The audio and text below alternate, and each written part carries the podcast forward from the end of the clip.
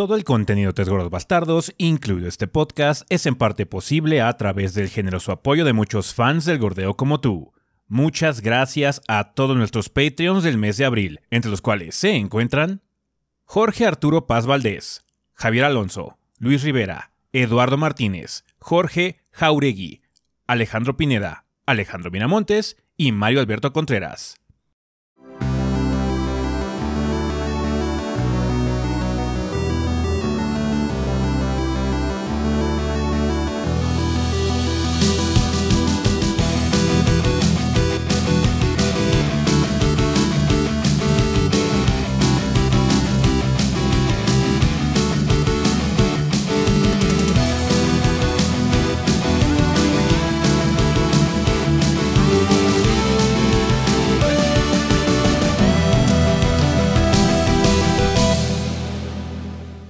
¿Qué pedo, banda? Sean bienvenidos al episodio 479 del podcast de los tres gordos bastardos. Yo soy su anfitrión Ezequiel y como ven aquí encuentro en el, eh, eh, con el resto del elenco de los gordos, perdón. O sea, Rafa y Adrián. Eh, a ver, Rafa, si quieres empezamos contigo. ¿Qué anduviste haciendo en el mundo del gordeo esta semana? ¿Qué banda? Pues esta semana estuvimos, pues, trabajando en el, juego de la próxima reseña grande, que pues, un todavía poco. un poquito se atravesaron otras cosas y pues desgraciadamente no pudo salir el viernes como habíamos eh, planeado originalmente. Sí. Pero pues ni modo, se tendrá que... Eh, no se preocupen, ya la verán próximamente. Hay que ver porque también eh, esta semana hay varias cosas.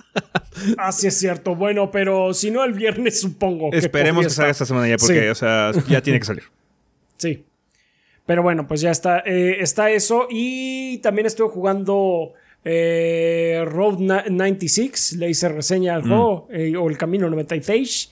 Eh, es un juego bastante interesante, que sí como que es una especie de simulación de atravesar una, tratar de atravesar una frontera viniendo de un país que está experimentando un régimen de, dictadura. pues está muy interesante, tiene encanto la presentación deja un poquito que desear, porque sí, las gráficas están medio mm, en cuanto a su este. Eh, a cómo se mueven los personajes y sus expresiones faciales y demás. Pero el juego en sí es muy, muy interesante. Sí, es así como de, las cosas más eh, raras que he jugado desde hace mucho tiempo y pues sí lo recomiendo bastante. ya hablaré un poquito. No, bueno, ya lo volveré a recomendar al final del podcast. Está bien. Eh, ¿Tú, Adrián, qué has andado haciendo? Pues como ya mencionaron, tratando de sacar esa reseña grande, pero no se pudo. Aún así hubo streams. Sí. Y minis, de hecho, hubo varios minis. Sí, hubo varias minis. Eh, también salió o va a salir para mí, pero ya salió para ustedes, un nuevo pile de literatura. En esta ocasión tocó Condorito. El Camino de los Reyes. Condorito, sí.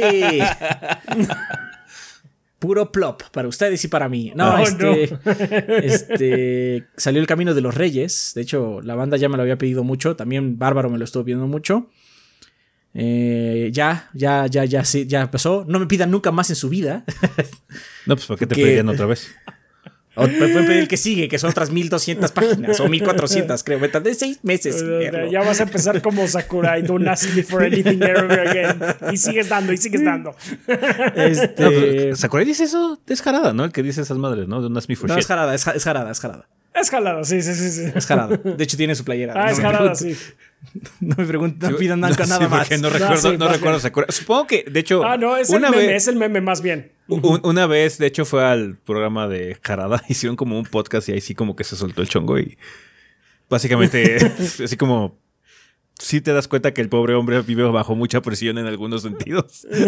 sí, seguro que sí. No, pero Jarada es el que tiene esa frase. Sí, sí, sí. sí. Pero bueno, es un pila, dura dos horas 40, está bastante largo. Pero ya, no son las pinches 5 horas que me aventé una vez con Octavio de Hyperion. este, es que no mames, ese de Hyperion, de hecho, o sea, terminamos de grabar a las 3 y media de la mañana. Perde. Así como, no mames, estoy muertísimo, estoy muertísimo. Pero bueno, este terminamos más temprano, terminamos como las 12 y media. Mm. Eh, por favor, vayan a checarlo si les interesa. Muy interesante el, libro de El Camino de los Reyes de Brandon Sanderson. Es un autor muy conocido, ya lo hemos abordado en el show varias veces, porque Bárbaro es, no es fan, no es mega fan, es lo que le sigue. Entonces, bueno, ahí lo tienen. Este... Y empecé a jugar eh, Rogue Legacy 2. Mm. Y tengo que decir que está extenso. No pensé que fuera a estar tan largo, la verdad. Mm. Dije, no, pues chingón, si está como el 1, pim pum papas, lo acabo rápido y sale la mini chingona, ¿no? y, no mames, o sea, ya llevo jugando varias horas y apenas estoy terminando el jefe de la segunda zona. Creo que son seis, sin contar la final. Entonces, sí, está, es mucho más grande el juego. Tiene muchas más cosas. el esqueleto es el mismo que Rogue Legacy original, tiene las mismas ideas. Pero bigger, más grande, básicamente. Entonces está, está bastante interesante. espero sacar la mini pues cuando termine el juego, que no sé cuándo sea eso. Espero que sea esta semana, pero si no esta semana será la que sigue. Va.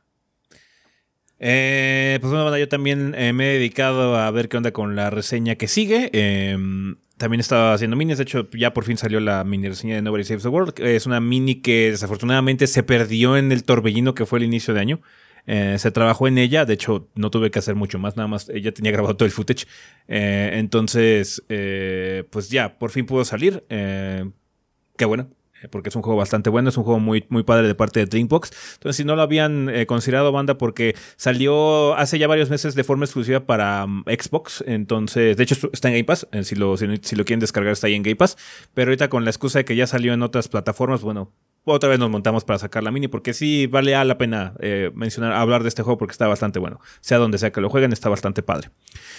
También, pues haciendo streams y demás. De hecho, hoy hice stream en la mañana de Final. estuvimos jugando Elden. Estuve acompañando a Rafa en Undertale, que ya empezó la ah, serie de Undertale. Ya empezamos la serie de Undertale, sí, es verdad. Entonces, sí, hemos estado jugando varias cosas esta semana. Eh, hubo muchos streams, de hecho, creo que todos los días hubo stream. Entonces, es bueno, días entre semana, porque pues, supongo que el fin igual y no hay. Pero bueno, ya veremos. Eh, no sé, estamos en viernes todavía. Así es. Hay probabilidad de que ocurra, quién sabe. Eh, ya ustedes sabrán. Hubo de Dead Stranding. Hubo Dead Stranding por fin para avanzar. Ya llegamos con Hartman por fin. Y ya, y ya estamos más para allá que para acá. Estamos más cerca del final, pero ya. Todavía falta un rato. Entonces, sí, una semana pues, activa. Eh, a final de cuentas, eh, hubo contenido, em, minis y demás. Entonces, eh, pues sí, una disculpa por el retraso de la reseña. Em, pero esperemos que salga pronto, porque de hecho, sí, esta semana tenemos algunos compromisos. De hecho, vamos a hacer algunos previos de algunas cosas después a futuro.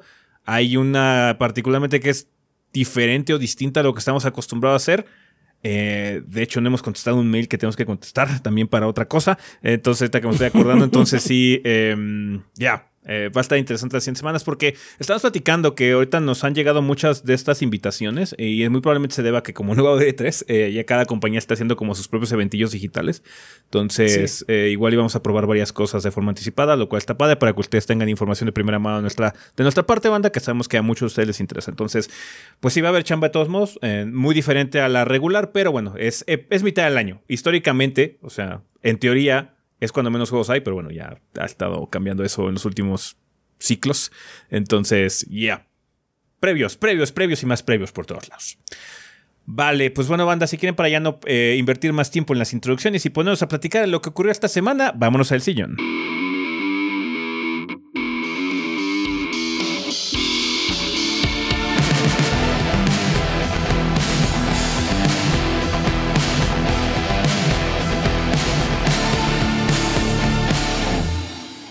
Muy bien, Mata, pues ya estamos aquí en el sillón donde vamos a hablar un poco sobre las noticias más relevantes de la semana. Pasaron varias cosas, eh, una de ellas, la más importante, es que eh, por fin, eh, bueno, más o menos por esta época donde se hacían las confirmaciones correspondientes, pero Microsoft y Bethesda, o sea, Xbox Bethesda, van a hacer su showcase de juegos este 12 de julio que hubiera estado asociado de alguna forma al E3, va a ser básicamente la misma fecha.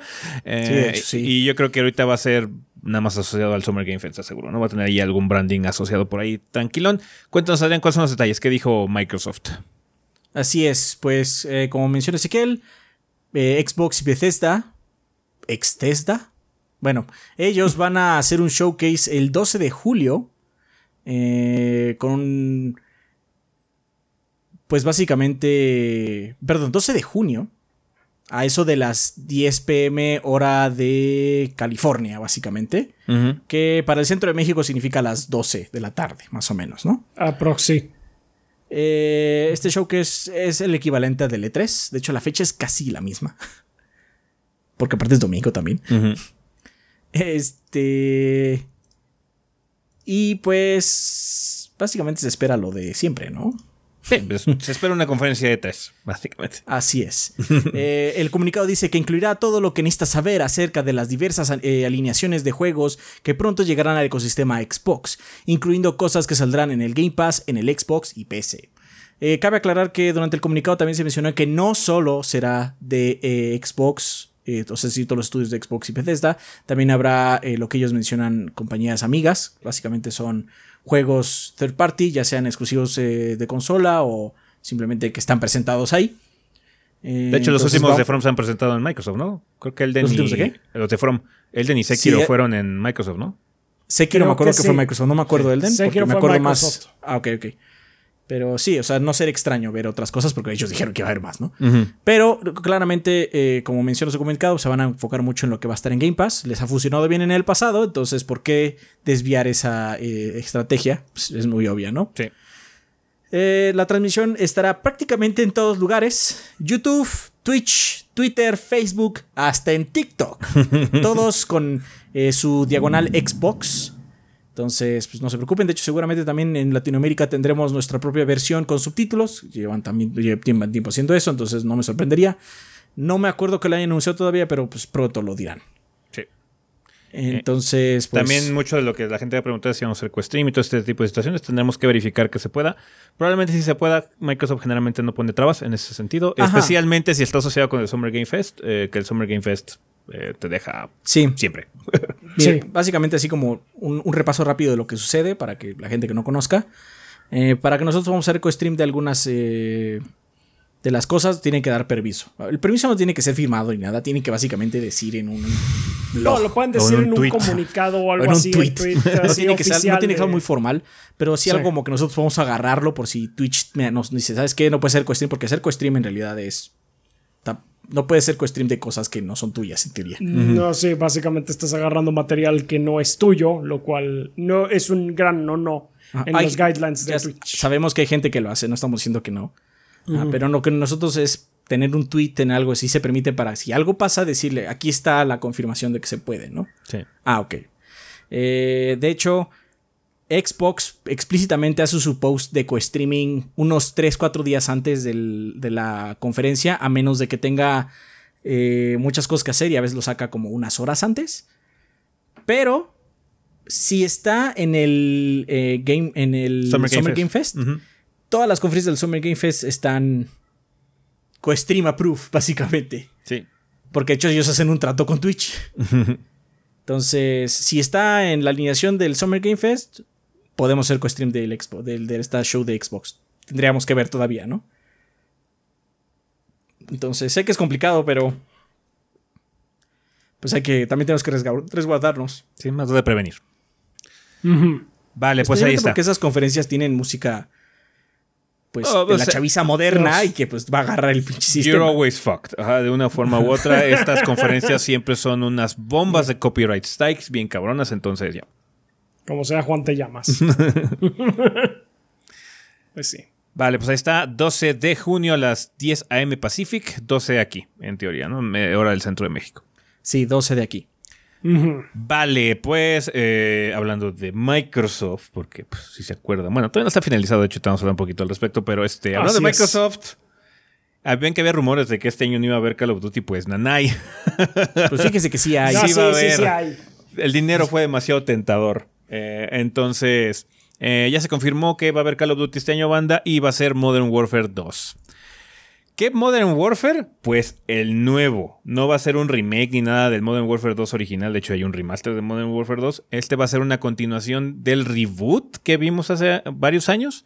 En el 2019. Eh, solamente se mostró un teaser y el logo. Eh, saldrá más tarde este año, no se, no se especifican plataformas, pero bueno, supuestamente el señor Phil Spencer está comprometido a que Call of Duty siga saliendo en PlayStation, por lo menos en los acuerdos que ya se tenían, que nos imaginamos que este es parte de esos acuerdos, porque esto de los juegos se toma mucho tiempo, banda. Y esos acuerdos tienen muchos años luego de antelación. Entonces, eh, estamos suponiendo que va a estar en todos lados. Yo creo que va a estar en Play 4, en Play 5, en Xbox One, en Xbox Series, PC. Ajá, que es lo más normal. Em, Activision supuestamente ya ha mostrado el juego de forma privada esta semana a algunos jugadores que podrían enlistarse en la NFL en Las Vegas y se espera que sepamos más de él próximamente. NFL. Güey, qué buen trueno. Creo que sí fue NFL, según yo. Ok. Eh, Activision aclara que tiene. está raro. Activision tiene pensado sacar un nuevo juego de Warzone que estará construido desde cero. Un shooter free to play con elementos de Battle Royale. También estará disponible este año. Eh, de hecho, ¿Estás diciendo que ya no necesito un disco duro para jugar Warzone entonces? ¿Lo van a rebajar? Lo van a planear, porque de hecho, Warzone. Originalmente pensaban que no iba a ser un hit. No entiendo. Eh, no entiendo la mentalidad, así como de. Vamos a hacer un juego Battle Royale para competir contra los juegos más populares del mundo, pero no creo que sea popular. No, pero no creo que sea popular porque claramente COD es un juego muy chiquito. Ajá. Sí. como. Es una propiedad que. Es, casi pues, considerada como un indie. Ajá. Supongo que tiene que ver más que nada con aspectos técnicos. Muy probablemente la planeación fue muy apresurada. Pero bueno. Yo creo que fue muy rápido todo. Ahora van a hacer un Warzone ya planeado para hacer un juego de servicio y poder hacer actualizaciones mucho más fácil. Y que el pinche fails, eh, el tamaño del juego no sea de 3, 30 millones de discos duros de Xbox. Entonces, eh, sí, o básicamente lo que sería un equivalente a un Xbox Series S. ¿Cuántos Series S necesitas para correr, para correr Warzone? La respuesta ahorita es uno entero.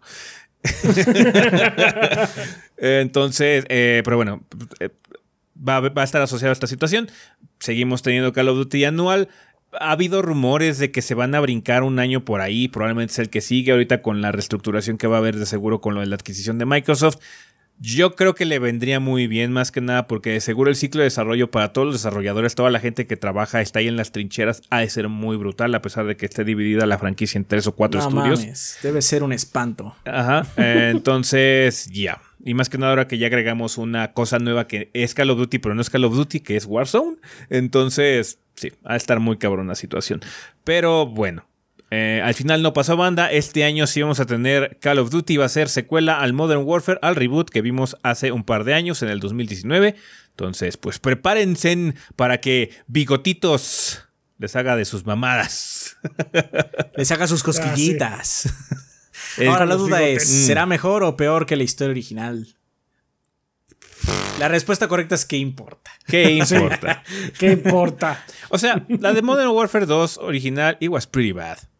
Sí, sí, me acuerdo que está bastante mala. Very, very, very bad. Sí, me acuerdo que está bastante mala. Entonces. La del 3 como que ya como que hace el flip completo y se pone ya muy loca. Entonces está, muy, está muy divertida. digamos, sí. Sí, sí, la del 3 tiene sus momentos divertidos porque es básicamente ya. Vamos a hacer pendejada y media. Ok, una bomba nuclear en el espacio. ¿Esa no es la del 2? Varias bombas nucleares. Varias, varias bombas nucleares. Ya no me acuerdo. Yo lo que me acuerdo del 3, spoilers, supongo es que se pelean al final ahí en la pinche Torre Eiffel, ¿no? Y traen unos. Traen unos no sé si la Torre no Eiffel. Es la Torre Eiffel. La Torre Eiffel es la, la derriban. porque, o sea, Modern Warfare 3 es la Tercera Guerra Mundial. ¿ah? Ajá. Y derrumban la Torre Eiffel. Pero la parte final creo que vas como un casino, a un hotel a matar al dude este, a Makarov. A Makarov. Sí, a Makarov con unos trajes acá como de con antibombas. Bigotes, sí, con de bigotes. Hecho, bigotes que va con su pinche traje de con traje. No mames, pinche serie. No, no o sea, en Modern, Warfare, Modern Warfare 3 ya se dieron cuenta que en realidad son rápido y furioso, pero sin coches. Ah, entonces. sí, pero, pero en vez de coches tenemos pistolas. Entonces, de hecho, como termina, me acuerdo que están peleando en un techo de vidrio, eh, Makarov y Bigotes, y Bigotes lo agarra Makarov, le, le, amarra una soga al cuello, se rompe el vidrio, caen los dos y obviamente Makarov muere ahogado, muere ahorcado y Bigotes se, se sienta a fumar un puro. Destruye el mundo. Así, valió la pena. y así es como se acaba la tercera guerra mundial. así es. Que yo contribuí a empezar, por cierto. O sea, que, que mi contribuyó para que empezara. Que yo tuve todo lo que ver aquí. Todo para matar a ese imbécil. Así es. Ah, soy un ya, contrátenos para hacer historias de Modern Warfare. Claramente las podemos hacer. Claramente, claramente no diría que mejor, pero las podemos hacer. Estarían al nivel. Estarían al nivel. Yo dije mejor. Sí, exactamente. Pero ahí está, tendremos más detalles yo creo que en los siguientes meses. Probablemente en la conferencia de Xbox Bethesda veamos algo. Eh, siguiendo con Xbox Bethesda Activision Blizzard King. Diablo Immortal. Ya salió ese agujero, ¿se acuerdan? ¿Se acuerdan? ¿Tienen celulares, banda? Pues no importa, porque de hecho va a llegar a PC también. Entonces cuéntanos, Rafa. ¿Qué pedo pues con Diablo Immortal al final? Ah, ¿Tanto pedo para cagar, Guado? Así es, pues resulta que el hubris de pinche Blizzard los mordió en el trasero. Así de que, ¿qué no tienen celulares? Bueno, pues eh, a la gente dijo, ah, sí, no, no, pues este, sí tengo celular, pero puedo usar un port o algo así para PC. Puedo emular Android en mi PC, pero puedo emular, puedo emular en Android en mi PC, ¿cómo la ves? Ah, no, no, no, ah, ok. Bueno, entonces esto es lo que va a pasar. Blizzard eh, dice que va a sacar el juego ya en, directamente en la PC y va a adaptarlo para que tenga eh, un soporte para controles, para que tenga escalamiento de la interfaz de usuario y también cross progression. Para que puedan estar jugando entre su celular y su PC. Pero el propósito principal en sí del port es combatir la emulación. Porque según Blizzard, ellos inicialmente, aquí está, ellos inicialmente no querían que el juego eh, que originalmente estaba diseñado para dispositivos móviles llegara a PC. Pero es que, es que, pues que el público tenga acceso a él, o sea, como que bajando el tono de la conversación que están manejando en el 2018, no tienen celulares. Entonces ya estamos cambiando un poquito eso. Eh, incluidos a sus fans más dedicados para la PC. Eh, y el factor decisivo vino, por supuesto, de la mano con el que saben que muchos de los jugadores lo están emulando y quieren abordar el tema para crear una mejor experiencia. O sea, pues páguenos para. O sea, no sean culeros, páguenos. no, lo que no quieren ellos es que tengas una cuenta que no está ligada con un celular o sí, que, hay, algún tipo de rara. Que hay algún tipo de compromiso a todo lo que es el ecosistema online. Entonces, pues ahí está. Entonces, para los que. Que cabe aclarar, los emuladores de celulares no son tan nuevos, pero bueno, está bien. No. No, ya tienen tiempo. pues se, usan luego para la programación de no, sí, los usas para programar. Entonces, pues sí, para eso están en general. Pero, en fin, el caso es que, pues, Diablo Immortal, para si alguien lo quería jugar en su PC, pues, eh, yay, ya va a tener dónde hacerlo ya próximamente no van a de manera oficial. No van a necesitar su celular. Al final, no importaba si tenían teléfonos o no. Así es, al, final no importó. al final hubo diarrea, punto. Eh, bien, pues de nueva cuenta, continuando con Xbox, Bethesda, Activision, Blizzard King. Esta semana eh, hubo mucha conversación en redes eh, y en varios sitios con respecto a la votación eh, de parte de los accionistas para consolidar ya la compra de parte de Microsoft de lo que es Activision Blizzard y King. 98% em, de los accionistas votaron para la venta de 69 mil millones de dólares para vender Activision a Microsoft. Esto provee a ejecutivos de alto nivel de Activision con paracaídas de oro e incluido Bobby Kotick, que ya les hemos comentado que desafortunadamente eh, la justicia no va a ser servida en ningún sentido porque hoy Kotick, a pesar de que se largue, eh, que todavía ni siquiera está confirmado al 100%, eh, si se larga, le van a dar un chingo de millones de compensación. Le van a dar como 22 millones. No mames. Entonces, sí. desafortunadamente es la situación. los inversionistas de Wall Street todavía piensan que el trato podría colapsar. De hecho, hay ciertas discrepancias con respecto a la em, a los no, no pronóstico, valoraciones de las acciones, eh, como que parte del mercado no cree que vaya a materializarse por alguna razón, a pesar de que la votación ya haya pasado. Pero eh, eh, no ha habido ningún tipo de problema. Todavía falta que los organismos regulatorios allá en Estados Unidos aprueben el trato, pero dudo que no lo hagan. Dudo, yo también dudo que no lo hagan. Vivimos en un mundo donde claramente estos organismos regulatorios no están haciendo su trabajo. Entonces, no, no, no veo por qué empezarían ahora. Ajá, entonces, eh, ahorita las Activision las, acciones de Activision han caído a su punto más bajo. Eh, que pues creo que están como en sesenta y tantos dólares todavía. Y pues bueno, eh, hay que ver qué onda con la Comisión Federal de Comercio en Estados Unidos, que es la última que dice que si se puede o no se puede, ¿no? Pero digo, no creo que no suceda, la verdad. Eh, a, menos de que encuentren un tecnicismo por ahí que dudo que realmente lo consideren o que los, la gente evaluadora eh, lo tenga en cuenta de esa forma, porque también es, es debatible si es lo correcto o incorrecto. Em, eh, el hecho de que consideres si realmente está rompiendo las leyes antimonopolio en Estados Unidos, no en el apartado global, porque si lo tienes ahí, básicamente cuánta gente desarrolla, cuántas empresas están desarrollando videojuegos en la industria norteamericana, eh, entonces ya puedes hablar de una pedazo del pie mucho más grande, ¿no? Pero yo creo que lo van a ver en un ámbito global en donde realmente el pie no es tan grande, por lo no menos. es tan enorme. Ajá. Está, básicamente se ve como una, una acción por parte de Microsoft para ponerse a la altura de los grandes quesos que tenemos actualmente, que he hecho es Tencent y el PlayStation por su lado también, ¿no? Entonces, eh, yo creo que eso es lo que va a pasar. Digo, no, no veo por qué lo harían. Eh, por algo existe Disney. Ajá, entonces. Eh, Ajá, sí. sí. eh, ya. Eh, nada más queda esperar las confirmaciones. Nada más les avisamos que, bueno, ya la votación ya pasó. Los accionistas dijeron que sí, que les den su dinero, por favor, porque están ganándole como 20 a 25 dólares por acción vendida. Acción. Por acción. Ajá, entonces ya. Bien, ahora sí ya cambiando eh, a otro lado, eh, al otro lado de la moneda, eh, tenemos una noticia interesante y parece ser que los demos van a regresar en forma de fichas de tipo PlayStation. Plus. Cuéntanos, Adrián, ¿qué, qué noticias salieron de parte de PlayStation esta semana? Eh, PlayStation sacó eh, una noticia diciendo que Sony, o PlayStation, requerirá que los desarrolladores de juegos eh, creen versiones de prueba de sus títulos como parte de los cambios que llegarán al nuevo servicio. Ya saben, el- los nuevos escalones de PlayStation Plus. Eh, estas versiones de prueba deberán tener al menos dos horas de longitud, eh, pero solo están atados a los juegos que cuesten más de 34 dólares o más. Nosotros asumimos que esos 34 dólares son post Impuestos. eh, impuestos. Entonces, eh, asumimos que en realidad son 30. Ujú. Los juegos de 30 dólares o más. Igual estamos equivocados. Que el número es raro. Sí, está muy, está muy específico que sea de 34 para arriba. Ajá, sí. Sí. Generalmente juegos de 30 o de 40. Podría ser también por el hecho de que 35 es la mitad de 70. También puede que ser ya eso. es, el- es el precio Mm. estándar de Sony ahorita. Claro. No sé. El chiste es que, pues, ahora van a. eh, los juegos que cuesten eso o más van a requerir que tengas un demo para probar durante dos horas. Eh, siempre y cuando este, pues, cumpla ese mínimo de dinero, ¿no? Supuestamente, Sony les va a dar a los desarrolladores hasta tres meses luego del lanzamiento del título en su tienda para sacar esta prueba limitada. Eh, Siento que es poco tiempo. Especialmente no tanto. O sea, no sé si esto es como retroactivo también. Supongo que no. No, de hecho, este, más en adelante en la nota. Ah, ok, ok. Sí, sí, no, Sí. no es retroactivo porque pues hay muchos juegos que Sí, no. Sería un mucho trabajo. Así Sí. es. Eh, pero bueno, no está mal. Porque pues...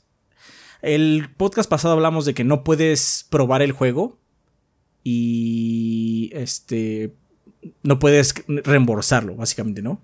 Una persona nos pidió Información o opinión. información sobre eso y pues, así, no, hay, no, hay, no hay una situación de reembolso como lo pasa con Steam, que tienes dos horas para probar el juego y decir, sabes que no me gustó o no corre bien en mi compu, pues a la verga, ¿no?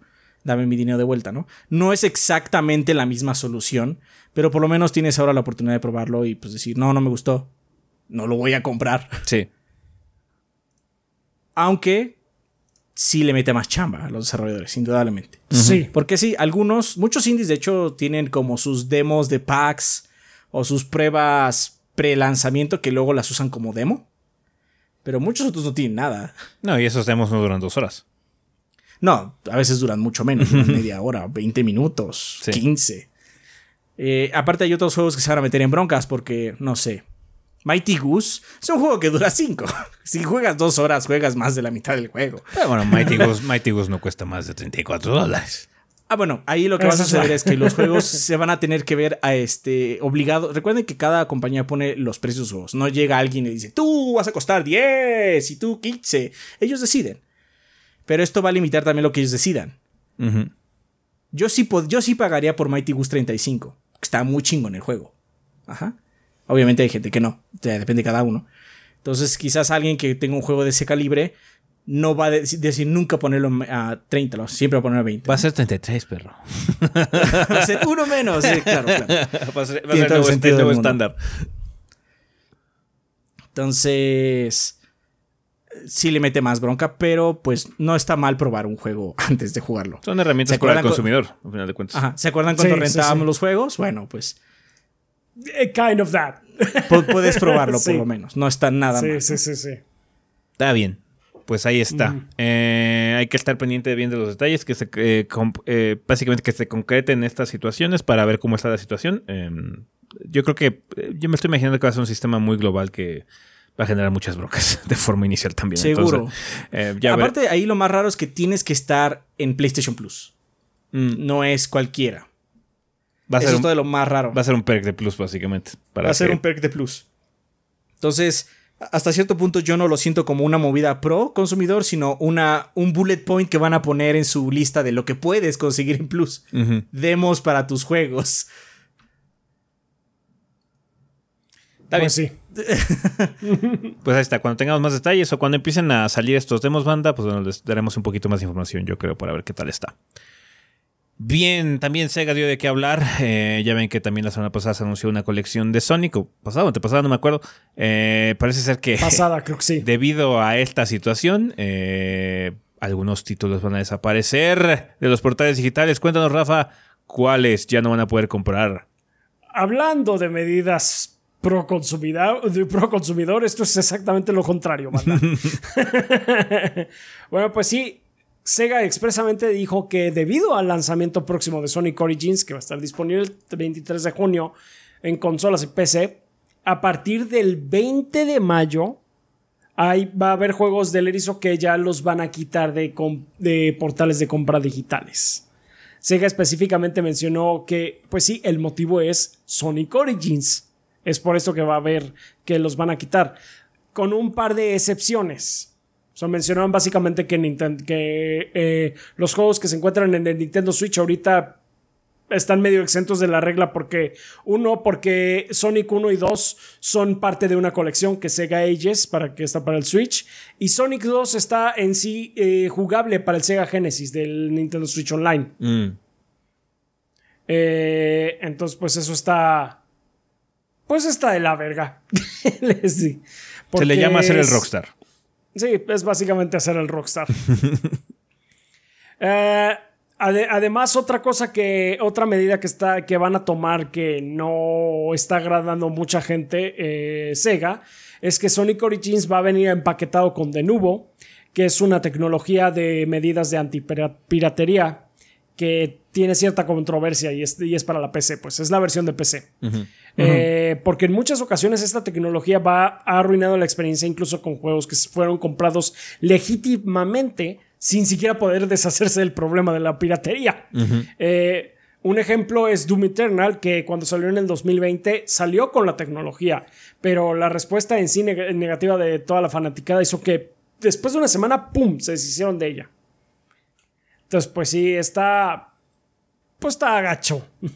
Sí, son malas noticias. Obviamente, si ya tienen alguna compra hecha banda, yo creo que van a poder seguir descargando sus. Sí. Eso sí, o sea, de este, eso sí mencionaron que si ya tienen comprados o en su librería eh, los juegos de Sonic, los van a poder seguir descargando sin ningún problema.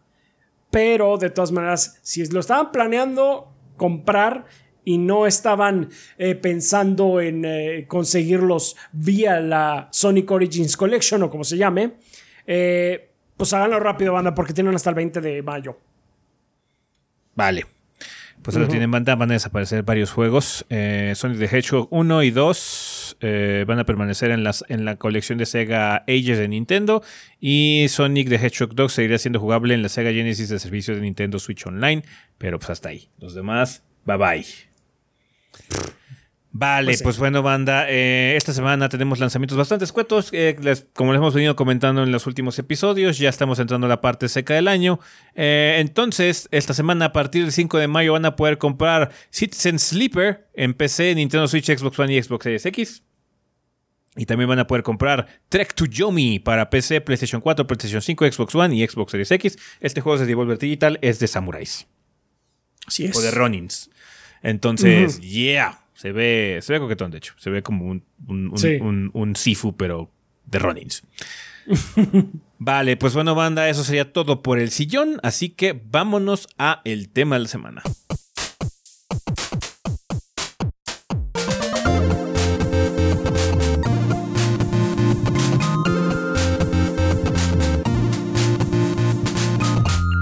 Muy bien, Manta, pues ya estamos aquí en el tema de la semana. Vamos a empezarlo como ya es costumbre con la vida después del podcast. En este caso sería episodio 478, Problemas del primer mundo. Cuéntanos, Rafa, qué nos mandó la banda.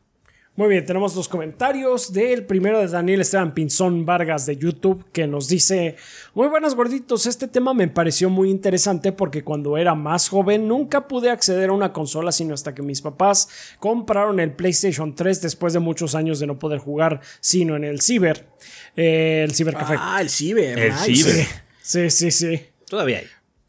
Sí. todavía hay, todavía hay. Son bastante comunes. Ya no son tan, ya no, ya no son, yo, ya no son tan comunes como antes, pero todavía hay bastantes. Sí, de hecho, Lo, que, lo que ocurre es que siempre hay uno cerca de algún tipo de oficina gubernamental. Ah, sí. Entonces, Sí, sí, sí. todavía Palabras. hay. Todavía hay. Entonces, pero bueno, ya no hay así como tantísimos como dices. Yo me acuerdo que en el ciber había muchas retas del Age. ¿Sí? Así como no, era un clásico. Puedo decir que el sentimiento de un joven adolescente al ganarse sus pocos pesitos trabajando e ir a la compraventa de videojuegos, cambiar uno de los cientos de títulos que había por otro. Así experimenté cosas como los Uncharted, The Last of Us, los Dead Space, God of War y muchos juegos más. En ese tiempo los conocí a ustedes, ya siete años siguiendo el gordote- gordoteísmo. Pues muchas gracias. Muchas gracias. Pero igual he recibido juegos de forma gratuita mediante el Amazon Prime Gaming, Origin, GOG, Epic, etc. El sentimiento de haber comprado un juego de forma física o digital después de esforzarte es una sensación de recompensa que no se da comúnmente, puesto que es una recompensa a tu esfuerzo y mandas a chingar a todos ya que son tus gustos y tú decides lo que deseas. El azar de los regalos que dan las plataformas quita un poco de esa emoción, puesto que no tienes una expectativa o una idea de qué esperar. De todos los juegos que han regalado del que me acuerdo es de Mass Effect 2 en Origin, porque fue una experiencia que nunca había probado y fue lo más sobresaliente por su mundo y construcción, siendo la excepción a la regla. Por lo tanto, no creo que sea un problema de primer mundo como tal, sino un problema de percepción puesto que fue chingón recibir el Mass Effect 2 de forma gratuita, aunque ni conocía la pinche serie. Pero no se compara como cuando me compré el Doom Eternal, cumpliendo las reglas de no preordenarlas eh, de los gordos. Bien hecho. eh, porque la sudé para comprar y gozar de esa experiencia. Muchas gracias por leerme, cuídense mucho y que el gordeo sea eterno. Y si no salí en el podcast, pues será la próxima ocasión. Pues yo, creo- está. yo creo sí que puede, saliste. yo creo que puede ser un problema de ambas índoles. Es un problema de primer Sí. mundo y de percepción también. estás recibiendo cosas que son de son muy costosas las estás recibiendo gratis y el problema es que no las juego oh Dios mío es un problema de primer mundo también sí. sí Puede ser ambos, puede ser ambos. así es pero bueno eh, pasando al comentario de Morgan 401 de Discord él nos dice eh, él o ella nos dicen eh, buenas gordos vaya problema de primer mundo que tenemos los juegos gratis que caen cada día semana y mes en mi caso, yo suelo solamente cobrar los juegos de Epic, GOG y ocasionalmente los de Steam o alguna otra plataforma, porque a veces hay juegos que no me llaman la atención. Revisando las cantidades en Epic, tengo alrededor de 267 juegos, de los cuales solamente he comprado la increíble cantidad de uno, Goose Game, Hong Kong. Hong Kong. bueno.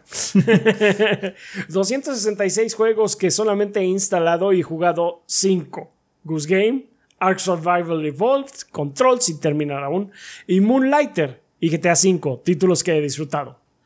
Moonlighter. del- Es el de. El de que te metes como una cueva. Sí. que eres, que metes, te metes, eres como un explorador, pero para vender luego las armas de la cueva. Mm. Ese lo quería Ah, jugar y ya. no me dio tiempo. Ya, perdón. Es que me llegó así Ya, como de golpe. Pues ya habrá tiempo. Someday, quizás. Este. Esto de los juegos gratis está chido, la verdad, pero la cantidad es tan inmensa entre cada plataforma que realmente no hay tiempo para jugarlos, aprenderlos ni exprimir cada uno. Ahora tienes tantas opciones que puedes caer en el ah, han pasado tres horas y no me ha enganchado, probaré otro. Y tal vez ese juego se ponía bueno a la cuarta hora. Hay muchos juegos que serán cargados y escondidos bajo el tapete y un día dirás, ah chingada, ¿a poco tenía este? Nadie nos obliga a co- cobrarlos, pero esa sensación de que hay que aprovechar suele ser un tanto fuerte a veces, un problema para quienes no queremos, eh, no nos, eh, para quienes nos queremos meter en él. La ventaja de, es que si llegas a toparte con alguno que te llama la atención o estabas esperando, puede llegar a soltarle eh, dinero con algún DLC y tal vez sea más de lo que hubieras pagado por el juego base. También debe ser un arma de doble, doble, filo para ciertos desarrolladores, ¿no? Recibirán dinero según el trato del distribuidor, posiblemente del jugador, pero quedará cierto temor de que jugarán mi juego o solo lo dejarán ahí guardado eh, sin darle la oportunidad. yo, creo, que eso no les importa. Es mejor a que de plano no lo tengas.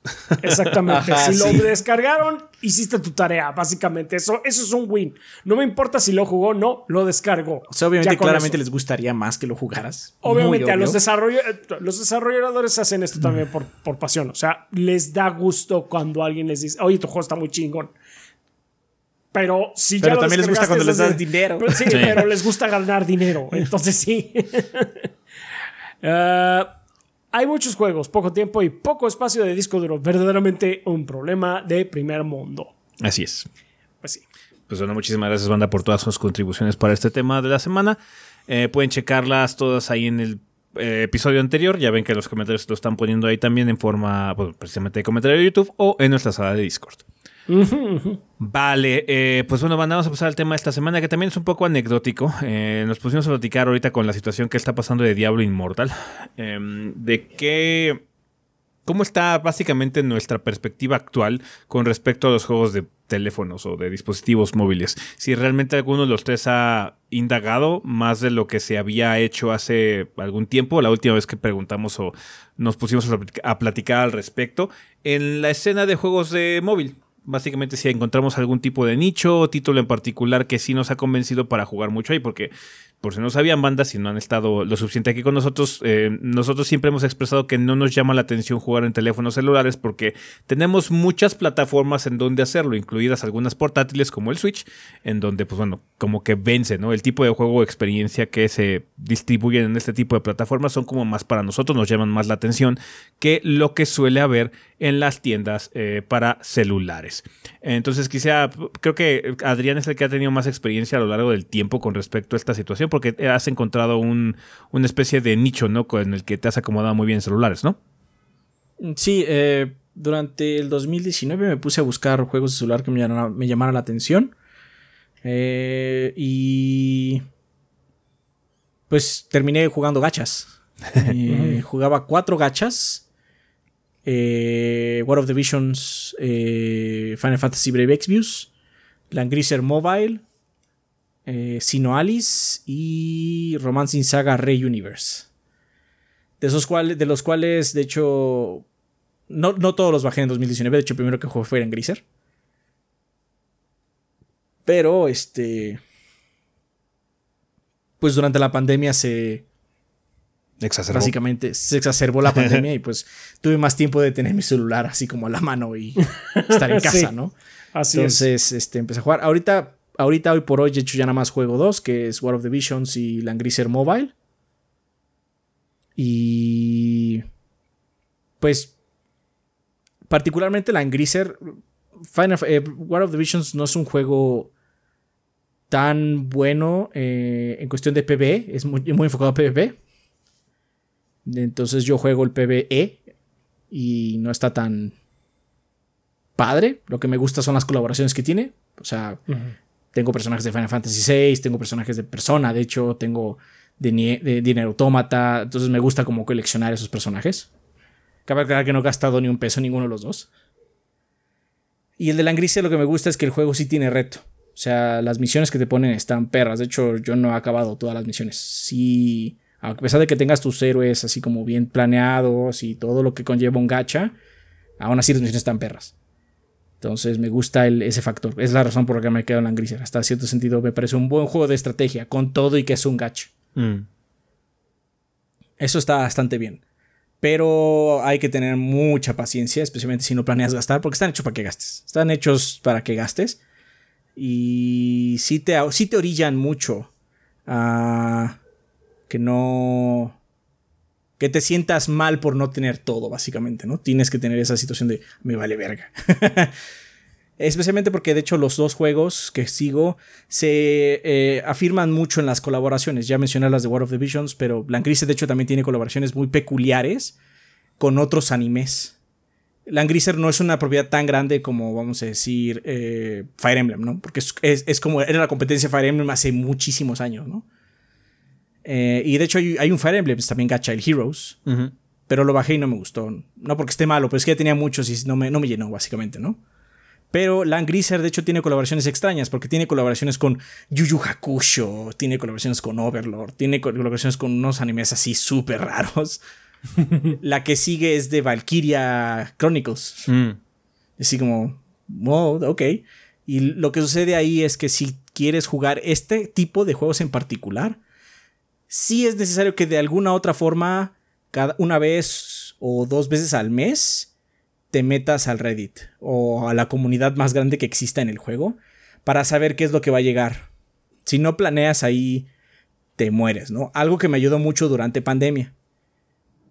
La falta de cambio visual este, en casa, mínimo tenía la expectativa. Así que, bueno, ¿cuándo va a llegar Lord Overlord? Va a llegar tal día y eso pues tienes que estar checando, ¿no? Entonces, pueden ser juegos que te pueden enganchar muy cañón. O sea, Genshin Impact sigue siendo un juego que la gente juega. Sí, bien cabrón. Y es un gacha oh, también. Este. Entonces, se pueden enganchar muy cabrón. Y las comunidades no, son, no son. No suelen ser muy grandes. La de World of Visions y la de Iglesia son pequeñas. Pero sí hay mucho movimiento constantemente. Porque el, como es un juego gacha, pues está hecho para que se mueva constantemente pues el meta, básicamente, ¿no? Sí. Que mucha gente diría que el meta es lo más caro, o sea, lo más nuevo, pero no siempre funciona así. De hecho, es bastante raro. Porque cuando tiras una nueva unidad en un ecosistema que ya tiene 50 unidades, lo que puede suceder es que de entre tus 50, bueno, entre las 50 que existen o más, o sea, el World of tiene muchas más de 50. Eh, lo que sucede es que puede haber una eh, que contrarreste muy bien. Y entonces el meta cambia mucho. Eso está padre si te interesa, pero por lo mismo te puede, sí te puede engullir por completo. En la misma comunidad, obviamente, pues se habla también de las denominadas whales, ¿no? Las ballenas ah, que gastan un chingo de varo. Hay un thread de Reddit de War of the Visions de confesiones, básicamente. Hay un dude que gastaba dos mil dólares al mes. ¡Ah! ¡Auch! Ese güey fue el que ganó. O sea, si no, es que yo, este, yo, yo gasto, no sé, 200 dólares al mes o yo gasto 100 dólares al mes en este juego. y, y, hay gente que llega, no, si yo sí gasto 800, ¿no? Y güey, yo, yo gasto 2000 al mes. Y digo, no mames. Verde. Entonces son juegos muy peligrosos también, porque están hechos para eso. Ah, para eso están hechos, sí, exactamente. O sea, entienden la psicología de la gente que suele jugarlos. Puedes caer en una espiral de la cual no te puedes recuperar, porque aparte eh, es muy fácil. Yo ya vi como, no sabía, de hecho, cómo cómo podías comprar. Y ahorita antes del tema me puse a picar al celular. Porque yo nunca he comprado, ¿no? Pero descubrí que lo que puedes hacer es que pueden cargártelo a tu servicio de, teléfono. o sea, ni siquiera tienes que tener una tarjeta de crédito. Te puede llegar, o sea, digamos, me gasto mil dólares y mi siguiente recibo, pues yo estoy con Telcel, mi siguiente recibo llegaría de mil dólares. No, pues está cabrón. Está pues puerco, está muy puerco. Tienen formas de hacerlo. Está muy puerco. O sea, porque también te pueden cobrar con eh, dinero de Google Play. Bueno, yo tengo Android. O te pueden cobrar con pues, una tarjeta de crédito directamente, ¿no? Pero son pasos más complicados. El otro es, ¿quieres que te lo carguemos a tu servicio? Y es sí o no. Y ya. No, mames, cuando como, nosotros nos encargamos. no chingues, o sea, sí veo así como un error y bye bye. Sí. ¿No? Por parte las cosas no son baratas. O sea. ¿Cuánto creen que cuesta algo? Así como una carga para una sola ruleta de gacha. ¿Cuánto, cuánto creen que cuesta? Un dólar, dólar y medio. Cuesta 5 dólares. no mames, ¿por qué está tan caro? Porque, porque, porque lo, que, lo, que, lo que la gente cree es que uno paga para ganar, pero no pagas para ganar, pagas para tener. Y entonces te meten el gusanito. Oye, el próximo mes viene la colaboración de Final Fantasy VI. Tú quieres tus tres personajes, ¿verdad? Pero para sacar tres personajes tienes que hacer pools. Tienes que hacer, a ver, déjame hago la cuenta rápido. Si te va muy mal, si tienes muy mala suerte, tienes que hacer. Tienes que hacer como 45 pools Si te va muy mal, o sea, si la estadística te va la peor de todas, tienes que ser como 45 pulls. Quizás un poco más, como 50. Pero tener esa cantidad de moneda que te van dando poco a poco es mucho. Yo, yo, yo, yo acumulo por meses para poder hacer. Viene Final Fantasy en seis meses. Y yo quiero, yo quiero a Terra. Pues tengo que hacer eso porque no voy a gastar. 5 dólares por pool es mucho dinero. sí, porque ni siquiera es algo seguro. Ni siquiera es algo seguro, cabe claro. Hay algunas cosas que se vuelven seguras si gastas 5 eh, pools. O sea, 50 dólares te dan el personaje, gratis, ya te lo dan, básicamente. 25, ¿no? 25 dólares. De todas maneras es una barbaridad, pero pues... No, no, no son, entonces no son 5 pools, son 10 pools, porque son 50 dólares, básicamente. Para que te den ah, un personaje a huevo son 50 dólares. Eso es un pendejo juego nuevo. sí, no mames. Aún así, con todo y todo, pues a mí me divierte jugarlos, pero sí tienes que estar muy consciente, muy consciente. de este tipo de cosas. Así es. También lo que he jugado gracias a mi sobrino son dos cosas. Bueno, uno, no es gracias a mi sobrino, uno es gracias a mi hermano, que él tiene las versiones móviles de GTA. La de GTA 3 está divertida. Nunca jugaría completo el juego ahí. Nunca. Porque los controles son abismales.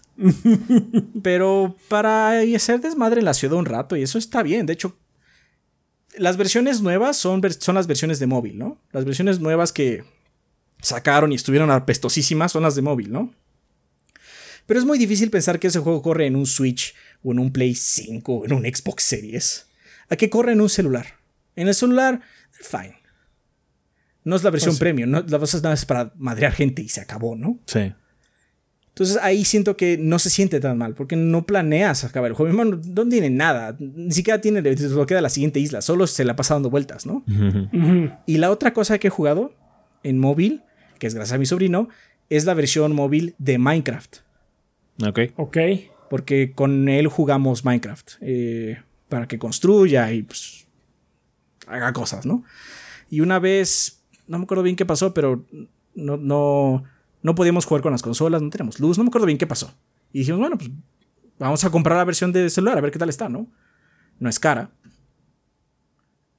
Está bastante buena. Tengo que decir que está bastante buena.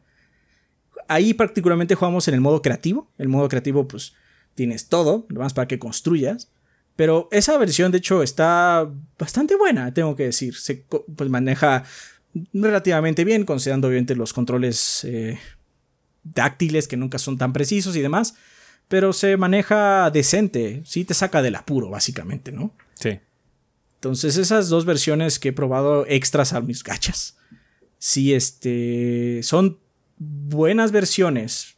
No son versiones full, no estaría jugando Minecraft todo el día ahí, porque sí es muy agotador estar en el celular constantemente. Eh, aunque sea un juego que te encante, ¿no? Pero sí sacan del apuro, sí son un buen distractor. Y de hecho me recuerda un poco a la época donde sacabas tu Game Boy. Nada más que ahora juegas Minecraft en él. Saco mi celular, juego Minecraft un ratito y dejo lo dejo. Ya no importa, tú se va a guardar. Cuando regrese a mi casa estará ahí. Está bien. Pues sí. Eh, creo que es lado contrario. El que menos ha experimentado con cosas celulares eres tú, ¿no, Rafa? Sí, yo creo que yo soy el que menos ha estado entrándole a los juegos de celular. Eh, yo durante un tiempo estuve muy picado con el Fallout Shelter, pero em, pues, eh, lo dejé. Digamos que llegué a un punto en el que sentí que yo que ya hice todo lo que tenía que hacer. Como que ya le exprimí todo el jugo y ya lo boté. Eh, que fue, de hecho, justamente antes de que empezaron a sacar las... los DLCs con, con los robots, con, ¿cómo se llama el robot? Este, Mr. Mr. Handys, con los Mr. Handys y, y con nuevas pestes que podían invadirte y demás. Pero yo parece entonces como que ya, ya le había perdido un poco el interés. Es que aparte eh, siento que ese juego en particular se agotaba muy rápido. Kind of. O sea, a mí me gustaba el aspecto administrativo que tenía. Estaba como que muy entretenido, pero sí, se agotaba rápido. Lo, extendieron un poco después con algunas actualizaciones, más que nada con lo de las incursiones. Ya podías controlar bien qué hacer, ir a como una especie de tomar elecciones, ¿no? Así, te metes al cuarto, no haces esto, bla, bla, pero, tampoco, o sea, tampoco la alargaron muchísimo. Es un juego que sí está bastante limitado. Como que tenía una visión y eso es lo que alcanzaron a hacer y hasta ahí llegó. Exactamente. Pues sí. Entonces ese fue como que lo que más estuve jugando después de... Ah, bueno. Otra cosa que sí me atrapó mucho durante mucho tiempo fueron los, los juegos de Angry Birds, que pues, eran muy entretenidos. Eh, de todas las versiones, pitches, versiones diferentes que había de Star, Wars, eh, de, Angry Birds en el espacio, Angry Birds Star Wars. Todo había de Star Wars, sí, sí me acuerdo. o sea, The Formula Works, ¿qué te voy a decir? La verdad es que era muy divertido. Dejé de jugarlo cuando salió el segundo, porque el segundo ya incorporó eh, aspectos de vidas. O sea, de que quieres jugar, tienes tantas vidas para jugar. Ah, tienes estamina. sí. sí, tienes estamina. Y tienes que pagar para seguir jugando o tienes que esperarte. Entonces, así de, ya, qué hueva, bye. Esto es una mierda, bye. sí, ah, de hecho, no eh, en eso en los gachas. Los gachas tienen eso también. Ah, sí. Pero tienen herramientas para que sigas jugando. Ya. Sin pagar. Ah, pues sin pagar, está bien. Eh, ¿Qué otra cosa también estuve... Eh, también era mucho luego de jugar este, estos tipo Candy Crush y demás, pero así en ratos libres nada más así muy poquito. Eh, ¿Sabes que Rafa, Rafa es una mamá? Sí, Rafa es una mamá. Pues es, una mamá facebookera. bueno, Candy Crush nunca lo toqué. El que jugaba era Bejeweled. Que es. Uy, muy it's the same shit. It's the same fucking shit. Sí, este, pero sí, era es el que, el que jugaba. Y de gachas, el único, realmente el único que he jugado es este que.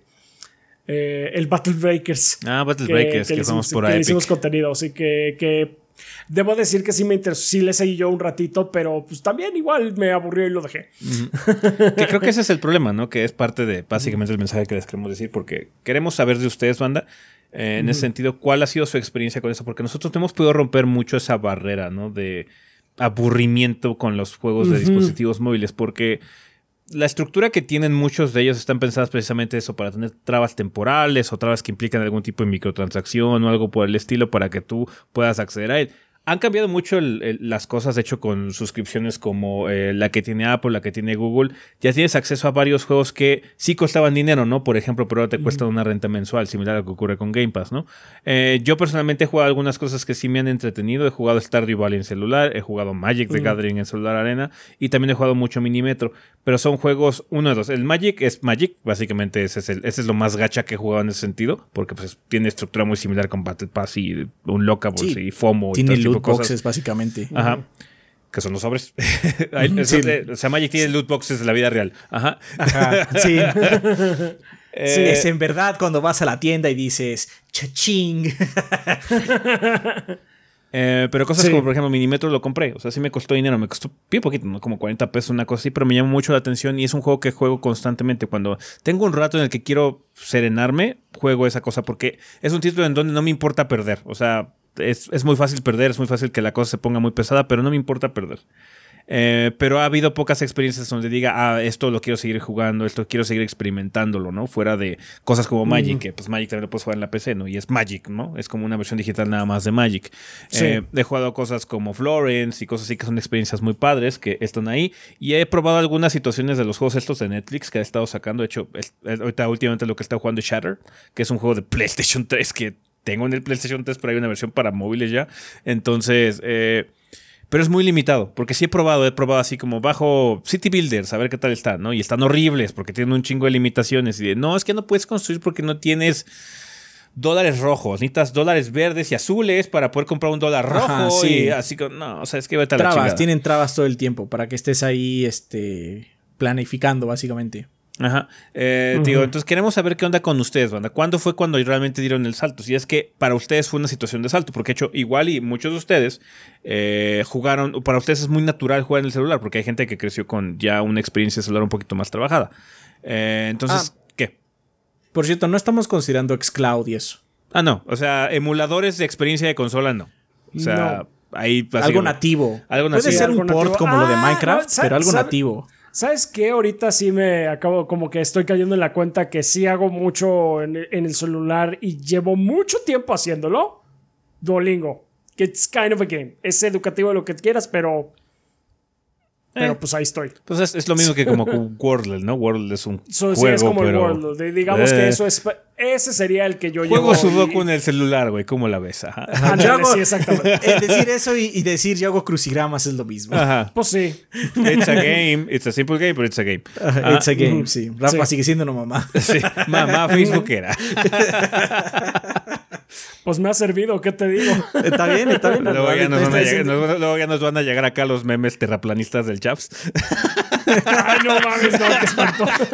Y los violines de buenos días. Ay, violines de buenos los violines de buenos días a los memes terraplanistas. Ya, ya, no son violines, ya no hay violines. Ya son, minions. Son minions, los minions de buenos días.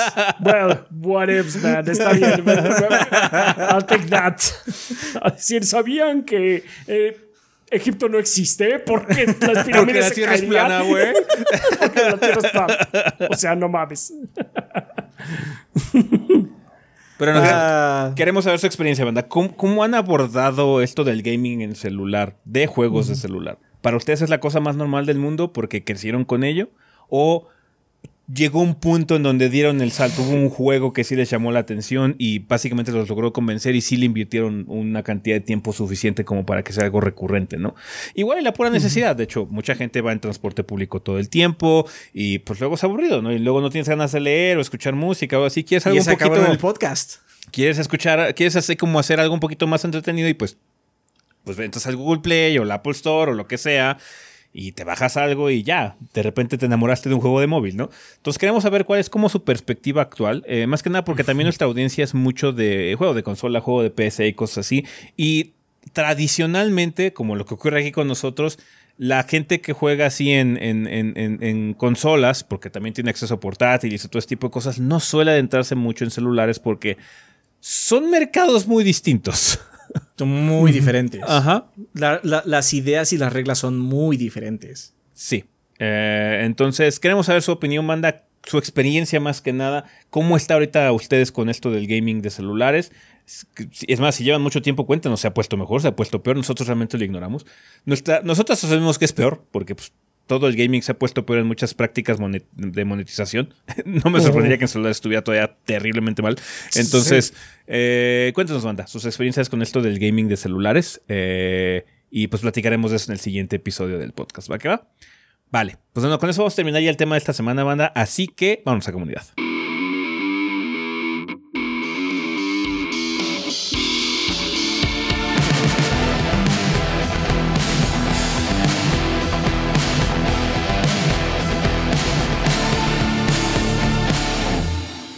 Ok, banda, pues ya estamos aquí en la sección de comunidad que, eh, como ustedes saben, siempre es un excelente momento para agradecerle a los patrocinadores oficiales del podcast, que, que son todos nuestros Patreons de 20 dólares o más. Eh, que donen esa cantidad durante el mes correspondiente. Banda, por si ustedes no lo sabían, eh, si ustedes entran a patreon.com diagonal gordos, ve, ustedes pueden ver cómo apoyar a este proyecto de forma económica con cantidades tan manejables como un dólar al mes, que se puede traducir más o menos como a 20 a 21 pesitos al mes. Con esa cantidad tan baja ustedes pueden ayudarnos de una forma muy sustancial para poder garantizar la existencia de este proyecto eh, para pues, tiempos futuros. Entonces, muchísimas gracias a toda la gente que nos ha apoyado a través de esta plataforma y ahorita específicamente a nuestros Lord Bombones, a nuestros Patreons de 20 dólares o más. Rafa, quien patrocina el podcast durante el mes de abril. Muy bien, durante el mes de abril nos patrocinan un ángel guerrero que en esta ocasión nos dice saludos desde Dioses a Monstruos, podcast mitológico donde hablamos sobre los entes que habitan en nuestras historias y cómo alteran nuestra realidad. Se ve que les gustó el de Ring y este está plagado de monstruos. ¿Cuál en particular les gustó ya sea por su lore o por su apariencia? A mí me impactó el Godskin Noble. Yo odio el Godskin Noble. Fuck that guy. Eh, porque tienes que pelear contra él Varias, veces. Muchas veces. Sí, varias veces. Eh, pero sí, la primera vez que lo vi, sí, la apariencia está. Ah, está. Uh, guacala, pero está intrigante. Ok. Eh, son una pinche lata, pero los Scrappy Doos están cabrones. O sea, te acuerdas de ellos, definitivamente. Sí, sí, sí. O sea, cuando te dicen es que. yo no había llegado todavía a esa parte, pero cuando me dijeron es que vas a ver unos Scrapidus, yo unos Scrapidus. cuando los vi ya sabía de qué estaban hablando. los Scrapidus son una latita de pelear y todo, pero te acuerdas de ellos. Sí, sí, te acuerdas de los pinches Scrappy-Doos. Sí. Eh. Una pelea que me gusta sí, mucho, a pesar de que realmente nunca me ha costado trabajo, es contra los eh, espíritus ancestrales, que son como los alces mitológicos. Ah, ya, ya, sí. sí, Están sí. padres. Ah, sí. Esa es la presentación de esas La peleas. como presentación es, muy, es muy padre. No son, no son difíciles, pero la presentación está padre. Sí. Pues sí. Eh, pues ahí lo tienes. eh, un ángel guerrero. Esos son algunos ejemplos. Eh, Sertroid. Nice, cuatro meses seguidos como Lord Bombón y muchos más por venir, gorditos. Estos días estuve pensando, el pixel art es un estilo artístico que se volvió bastante popular en la escena indie, ya que los grandes estudios siguieron empujando más el 3D y los polígonos. Al día de hoy solo se me ocurre el Sonic Mania de Sega y los recientes Octopath o Triangle Strategy. ¿A qué franquicias les gustaría que volvieran a sacar un juego estilo pixel art? Por cierto, si se vuelven a, la- a llegar copias dobles de Amazon, sería una buena idea hacer un sorteo para la banda. Pero así nos ahorramos una a nosotros y esa es la reseña Es más que esa rápida. es la cosa, sí. Sí, esa reseña sale más rápido. Piénsalo así. Así es. Mm, O sea, o sea, que vuelvan a hacer los pinches Pixel Remaster, pero bien, ¿no? Pero pues ya no hagan Pixel. Remaster, ¿por qué no hacen mejor el HD 2D? Ajá. En todo caso, ya que fuera HD 2D. O sea, ver el tratamiento Mm. de que le hagan así como widescreen y cosas así como lo que está ocurriendo con Sonic, que estaría padre que se lo hicieran a Chrono Trigger, por ejemplo, ¿no? O a los Mario por- o cositas así. O sea, el, el Chrono Trigger ya creo que ya es wide para móviles. Pero. Mejor HD 2D de Chrono. es que el Sí. HD 2D se ve muy vergas. Sí. Sí, Sí, sí, porque- sí, el HD 2D es muy bueno, muy bueno. O sea, muchas de las franquicias que tenemos actualmente no vienen de esa época. O sea, de las más viejas que tenemos ya son Early 3D como Resident Evil o... Y ya, porque así, así como de, de ese estilo de... No, es que esta originalmente era pixel art. Pues hay pocas, ¿no? sí, o sea, quitando así como las historias como Zelda, Mario, Metroid y eso, pues sí, son pocas, ¿no? Estaría chingón que hiciera otro Ninja Gaiden así. Eh, un nuevo padre. Ninja Gaiden. Un nuevo Ninja Gaiden. Un contra 2D. chido, un Castlevania igual. pidiendo algo Konami. Pero bueno, pues tenemos Bloodstain ya, ¿no? Que de hecho Bloodstain tiene muy buenos juegos retro. Tiene el Bloodstain normal, pero también tiene las precuelas que son Ajá. más retro. Sí, Sí, los, los de Curse of of the Moon. Moon. Cur- Curse of the Moon, perdón, sí. Circle of the Eh. Moon es otro que se viene así. Ya, güey. Tiene que regresar Karnoff. Seguro, hombre. Why? Why though? ¿Por qué no? Está bien. ¿Por qué no? Y de hecho viene Está uno que, está, que vamos a recibir muy bien, que es el de las Tortugas Ninja. ah, sí, sí, sí. Ese se ve bueno. Sí, sí, sí. Ese podría ser reseña grande por la época en la que salga, dependiendo de la época sí. en la que salga. Sí, Va a durar, sí. va a durar seis minutos esa reseña, pero no importa. Así, Así es grande, perro. Sí, sí, sí. Muy bien. Eh, bueno, pues ahí está Sertroid. Uh, Dino Kart. Tristemente tendré que bajar mi aportación a un dólar, ya que necesitaré ahorrar para los gastos de mi proceso de titulación. Pero estoy consciente de que nunca es poco y estaré satisfecho de darle unos chocorroles, Adrián. Le echaré ganitas a la titulación para regresar al tier de 20 dólares en cuanto pueda. No te preocupes por no nada. te preocupes. Enfócate. Esto es un momento muy importante para ti, entonces enfócate en ti todo lo que necesites. Recuerda, nosotros no importamos realmente. No te preocupes. No, no. Qué bueno, te agradecemos que todavía estés considerándonos con un dolarito. Muchísimas gracias, en serio. Eh, eh, efectivamente, qué bueno que estés consciente que, que- que no es poco. Eh, y pues muchas felicidades por tu titulación. Mucha Eh, suerte. sí, mucha suerte. Postdata, gracias a Hideki por la suscripción a su canal de Twitch. ah, pues sí.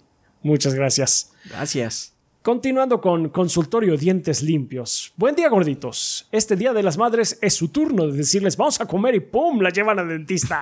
Porque es por su propio bien.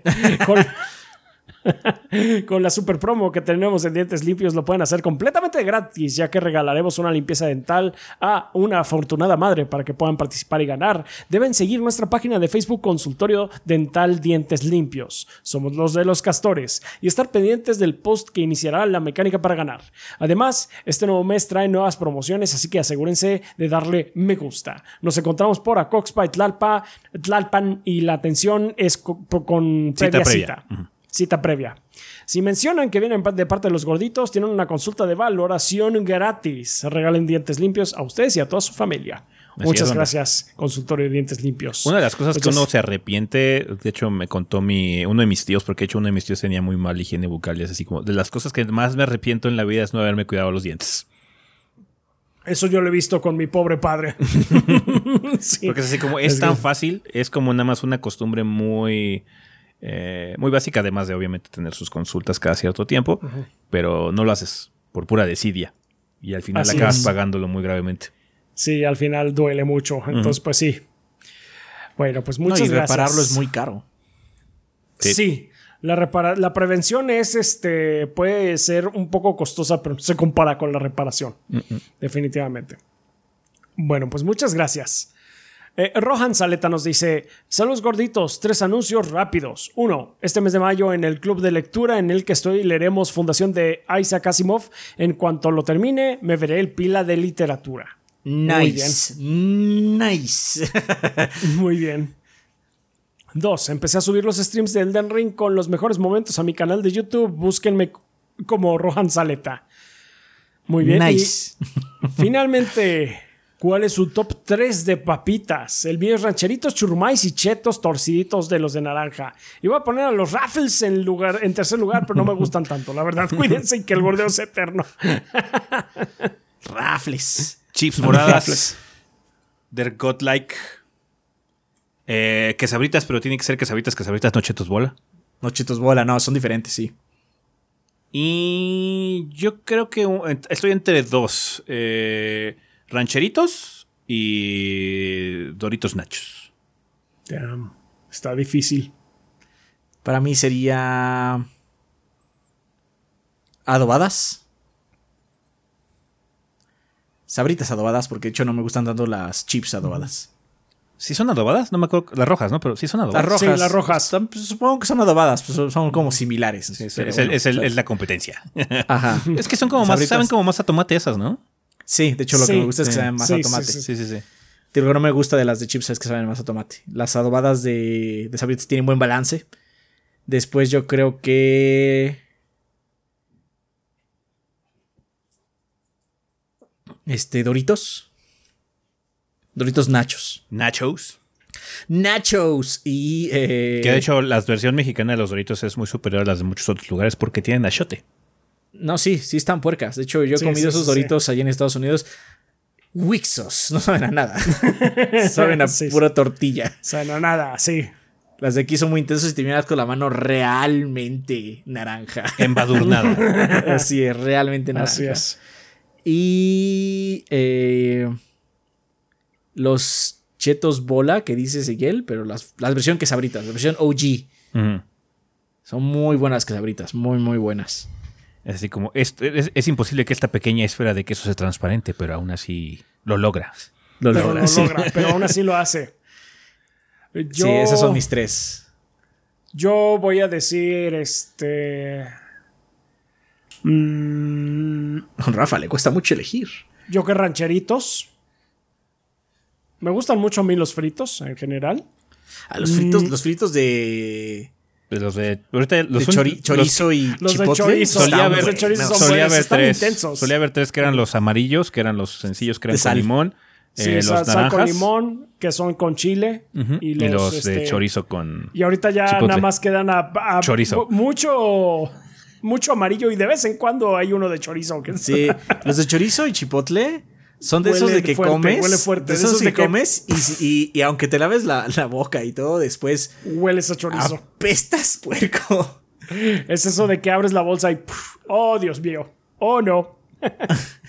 y puedes, puedes hacer la versión chingona, que es uno de esos fritos, con una quesabrita, cuchareándola. Cuchareado. La cuchara. yo soy fino, yo cuchareo mis quesabritas. ¿Con qué las cuchareas? Con fritos. Con fritos, por supuesto. Así me puedo comer la cuchara. y sacas el monóculo. sí,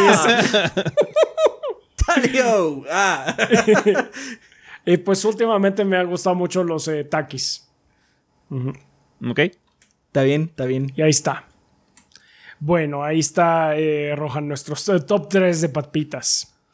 Roland Kowalski Eh, para evitar hacer preguntas pinchonas como las de la semana pasada, ah, no te preocupes, las escribí conforme se me ocurrieron en la semana.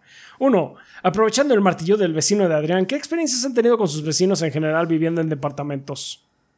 Yo trato de no convivir con mis vecinos. Hago lo posible porque luego no sale bien eso. Eh, Mis vecinos son gente bastante mierda. I, know it. O sea, más que nada por las juntas vecinales y por cómo tratan, cómo tratan luego a la gente que es de servicio del edificio en general. Así como, yeah, they're awful people. Gente fea, sí. Por eso yo no lidio con nadie de, de, de, de, mi, edificio porque no quiero tener problemas con nadie. Solo tengo un vecino chido. Solo tengo un vecino chido con el que sí he hablado un poquitín. Tampoco mi relación es como muy este, profunda. ¿Cercana? Pero tengo un vecino chido, nada más. Y hasta ahí lo voy a dejar. Yo trato, trato de mantenérmelo alejado lo más posible. Eh, los, eh, los vecinos del primer piso, they're cool. Este, son buenas personas. Ellos sí, como que fueron muy. ¿Amables? Eh, sí, muy amables con nosotros cuando empezamos aquí. Pero pero sí, luego hay otros por aquí cerquita que pues mejor no alzo la voz porque, porque dejemos... Me pueden estar escuchando. Sí, me pueden escuchar. Entonces mejor no digamos mucho más. Algo que pasó eh, mucho en la pandemia ahorita es que mucha gente estaba en casa, obviamente. Y entonces se les hizo fácil hacer renovaciones en sus casas, ¿no? Entonces, todo el año he escuchado martillos cercanos y lejanos. O sea, el más cercano fue el del podcast pasado. De hecho, ahorita no se escucha por suerte porque es justo arriba mío, pero así llevo un año de gente picando y levantando losetas y arreglando cocinas y ajá. Pero llegó un punto, mm, por ahí del segundo o tercer mes de inicio de pandemia, donde pues mucha gente ya estaba desesperada, ¿no? Ajá. Y tocó uno cerca de mi apartamento, pero el vecino de abajo pensó que era yo. Y entonces estaban martillando así bastante fuerte. Y mente llega y ya sabes, ¿no? Llega tocando fuertísimo mi, mi yo me asusté, ¿qué está pasando, no? Tocando mi puerta así como desesperado. Y así como, ¿qué, ¿quién es? ¿Quién necesita, no? Aparte, nadie tendría que venir, estamos en pandemia, ¿no? Dejen de hacer ruido, dejen de hacer ruido, llevamos meses con ruido, dejen de hacer ruido. Y yo le dije, aquí no estamos construyendo nada, es en otro edificio. Pelmazo. Es en, otro, departamento, perdón. Sí, sí, sí, sí, Y así el silencio sepulcral después de decirle eso, así como. El señor literalmente se desvaneció. No hizo ni ruido bajando las escaleras. De la pena. Y a ese señor, esa noche se le ah, cayó el ano. Sí, básicamente. ¡Oh, Dios! ¿Quién hubiera pensado que mi enojo iba a cambiar radicalmente mi vida? Si hubiera... Hubiera desaparecido como mero en una valla de plantas. Porque me fue a golpear la puerta, o sea. Sí, básicamente. Si hubiera tocado así más amable, oiga, pueden hacer eso. Aquí no es, no es mi culpa, ¿no? Pero ya llegó como muy enojado. No sé qué circunstancias tiene en su vida, no lo sé. No, me llevo con ellos. No sé, no es mi problema. Pero, no me involucre. ajá, no me involucre. digo que desapareció el señor. Después de que le dije, no lo escuché bajar la escalera. No vi cómo se movió de la puerta, solo se desvaneció. Igual fue víctima de combustión espontánea, ¿no? Había como cenicita afuera de la puerta. Sí, no, no, no. Viste? ¿No checaste? igual, igual y alguien la barrió después, no sé. No sé qué chingados. Ah, muy intenso, muy ah, intenso. Pero sí trato de no llevarme con mis vecinos. Porque aquí en la ciudad, no conozco otros lugares, pero aquí en la ciudad es mejor no. Sí. Sí. La neta, sí. Yo como que tengo la filosofía de que el mejor vecino es el que ni siquiera sabes que está ahí. Eh, sí, sí, yo también soy esa filosofía. Y de hecho yo trato de ser ese vecino siempre. Sí, yo trato de... de no, es que aparte la gente luego es muy chismosa porque en el temblor fuerte que, que fue hace recientemente, eh, pues la gente salió a las calles, ¿no? Estuvo mucho tiempo afuera. Y una señora no me reconoció, ¿no? Y me dijo, ¿tú, ¿tú de cuál eres? No le dije, no, no, yo soy, yo estoy, yo, no, no voy a decir de dónde soy, ¿no? ¿Qué le importa? Es que yo conozco a todos. Mira, él tiene un Corolla y él tiene y se ve el coche de todos. Y yo le dije, ¿y qué coche tienes tú? No le voy a decir. Tengo un Tesla. Invisible. Invisible, es mágico. Es mágico. Eso, me dio mucho miedo. Sí. Gente chismosa. Eh, Tú pinch- que yo tengo el último, el último modelo de chinga tu madre.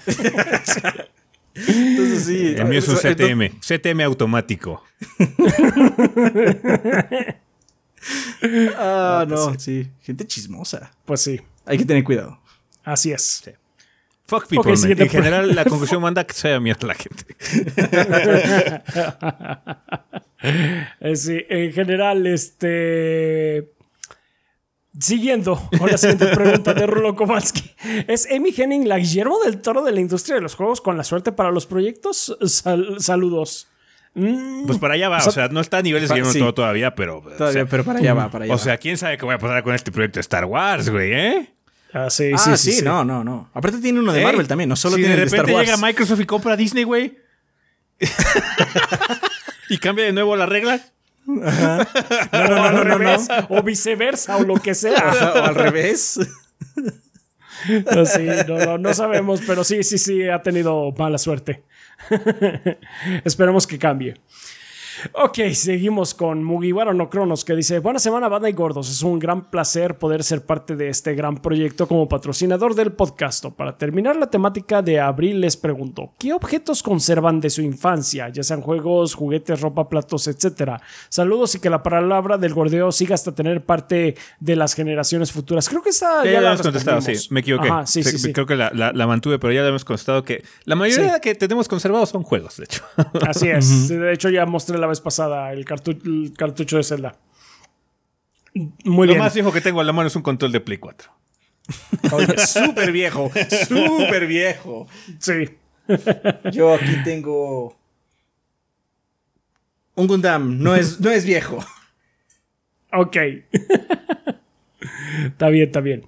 Ah, Denis Flores dice: Un mes más gustoso de apoyarlos. Sigan siempre adelante, gorditos. Ustedes son los mejores. Eh, ¿Me podrían recomendar juegos similares a Warcraft 3?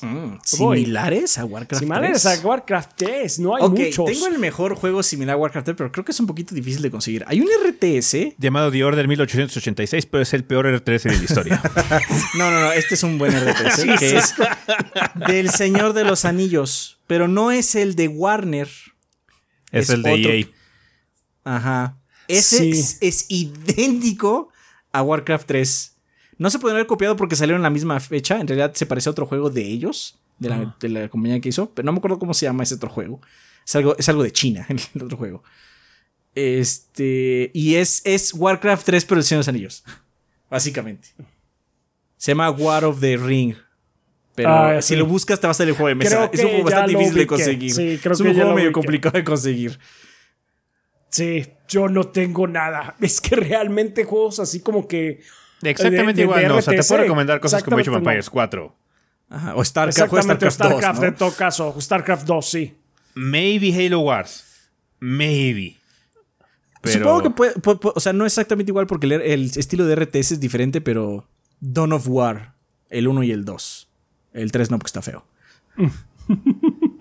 Pero sí, aléjate Pues de sí. The Order 1886. Ese es el peor RTS de la historia.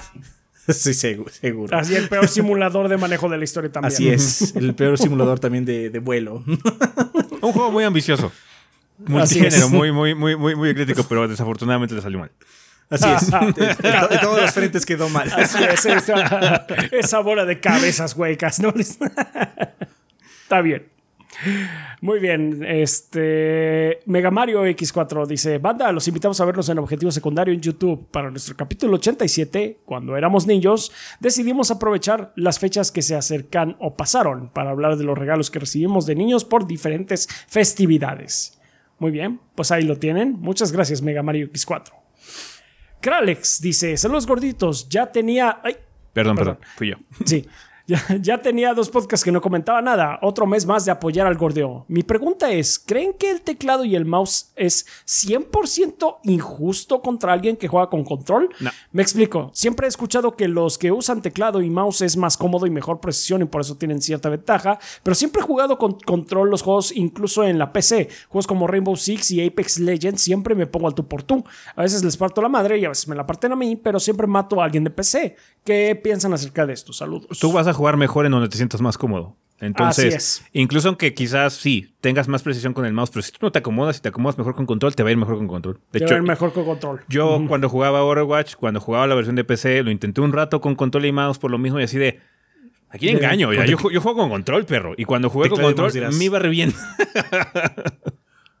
o sea, así es. te tenías que preocupar por cosas diferentes como las Widowmakers de PC que estaban más rotas que en consola. Pero pues ahí en fuera, todo aguantaba vara. O sea, eso sí. Tú juegas con como te, como te sientas cómodo. No. Ahí es donde, vas, a rendir mejor. Obviamente si hay más precisión con el mouse. Sí, o sea, super altos niveles ya estamos hablando de que sí, sí hay una ventaja, pero pues. Pero, o sea, estamos hablando ya de nivel alto, alto, alto. Alto, alto. La gente normal juega con es cómodo. Así es. Muy bien. Eh, Guillermo Contreras, ¿qué onda, gorditos? Si ese eh, si el día de hoy le pegan al gordo, ganan la lotería, ¿cuál de las siguientes cosas probablemente realizarían? Uno, comprar la estatua de Terra de Final Fantasy VI por 11 mil dólares. Dos, mandar a Rafita Levo. Tres, contratar a alguien para que actualice la encuesta semanal en la página. Saludos y gracias por su contenido. Supongo que lo más parecido Todo que haríamos sería... ¿eh? Todo menos a dos. Haríamos, haríamos la uno y acabaríamos el video tirando la estatua desde un punto alto. Toma eso, Square Enix, 11 mil dólares. No, creo que lo mejor sería rifarla con la banda después. Sí, en todo caso, es una la banda. No mames, esa cosa es una estupidez. Sí, sí lo es. Aparte tengo que decir, tengo que decir que se está viendo conservador el chico porque no cuesta 11 mil, cuesta, cuesta 13 mil 800. Vergne. No, pues está terrible. No, no, pero bueno, es una ridícula. Esa, esa, madre es una ridícula. Yo creo que lo que se haría sería algo parecido a lo del 3, pero no. Pero práctico. No para la encuesta, para algo más. No para la encuesta, pero sí contrataríamos, sí, ya algo más útil, así ya hecho. un, un editor hecho y derecho. Un editor y un este, diseñador gráfico. Así es. Sí, ya que nos echen la mano con eso. Sí, por amor de Dios, eso estaría padrísimo. Este, no miramos a Rafael Evo porque pues, el meme, el meme, hermano. Hay que seguir con el y yo. Iremos, iremos este Dan y yo y grabaríamos. Mira, Rafa, qué verga eso lo estamos pasando. Aquí está Daigo. Daigo, saluda a Rafa. Ah, Rafa de su. Rafa San. Qué lástima que no estás aquí, Rafa San. ¿Tardeska? ah, estaría verga. Daigo sí le entraría, Daigo sí le entraría, Daigo ya. No, por supuesto que lo haría. Sí le entran los memes. E, eso será lo más chingón que creemos en contenido nunca en la historia de nosotros. Ah. Y Rafa sentado así, enojado. ya, ya, sí. Sí, sí. todo, ¡Qué risas! Armando Sanser dice: Hola, gordos de mi cocoro. Eh, este 29 de abril es mi cumpleaños y me gustaría que me mandaran una felicitación. Los TQM, cuídense. Pues, ah, pues, pues muchas felicidades. Muchos saludos. Muchas felicidades. Muchas felicidades. De hecho, sí, ahora que estamos grabando es tu cumpleaños. Eh, ojalá la hayas pasado padre. Muchas felicidades. Tigre Negro. Gorditos, comienza la época de sequía. ¿Qué han de hacer? ¿Retrodeseña de E.T.? ¿Un gordos juegan de Final Fantasy ¿O qué tal un remake de reseña grande del peor juego RPG de peleas de karting RTS y plataformero que ha existido? The Order 1886. Tigre Negro, el círculo, si, sabe, Tigre Negro. Ya tiene. El círculo está completo. Ya el círculo está completo, pero no ya había tiene. leído el mensaje de Tigre Negro de decir, ¿eh? Fue una coincidencia. Debo decir que este que ya, ya hay, de hecho, ya hay este contenido de The Order en el canal. Pero quiere eh, remake. Tuvo, ¿Quiere un remake? Sí, un remake de la reseña. Podemos hacerle un remake de la reseña y pues, tocar todos los temas así como, mire, por esto The Order es el peor RTS de la historia. Miren, esto es Age of Vampires. ¿Qué es lo que hace Age of Vampires? Tiene esto. ¿Este es un lo tiene? No, no. Este es, un es, un simulador de vuelo. ¿Dónde está el maldito avión? ¿Dónde está el avión? Está bien. Pregunta conflictiva de la semana. ¿Cuál es su personaje de Caballeros del Zodiaco favorito? Todas son respuestas correctas, excepto Seiya. Ese me apesta. Sí, sí, es bastante gris. Sí, sí, sí. Pues es que es un standing para el que lo está viendo. El que más me hace reír es Shiru. Básicamente, sí. sí, a mí ¿Shiru? también. Sí. El Shiryu, sí. Oh, Dios mío, no sé qué hacer. Déjame ciego y me desnudo. Déjame me sigo y me desnudo. ¿Quién tiene dos pulgares y se va a volver ciego ahora? This guy. ah, sí. Ah, tengo que decir que me gusta mucho Iki porque le vale verga y al mismo tiempo no le vale verga, ¿no? Pero siempre, siempre llega en el momento indicado. Ese güey tiene el timing más cabrón de la historia. Sí, sí, sí. A Adrián le gustan las sunderes. Sí, eso. Pues. Claro que no. ¿Y qué es una sundere, bro? No, no, no, pero o sea, me gusta esa situación de que siempre llega en el momento adecuado. O sea, es como. ¿Sabes cómo me lo imagino? Me lo imagino como siguiéndolos, pero que no lo vean. y, oh, ya están muy mal. ¡Ah! ¡Ya, Aquí ya estoy yo. No es Porque que quiera salvarlos, pero lo voy a hacer. Sundere. o sea, pero me parece muy divertido. No como otras sunderes que son súper molestas.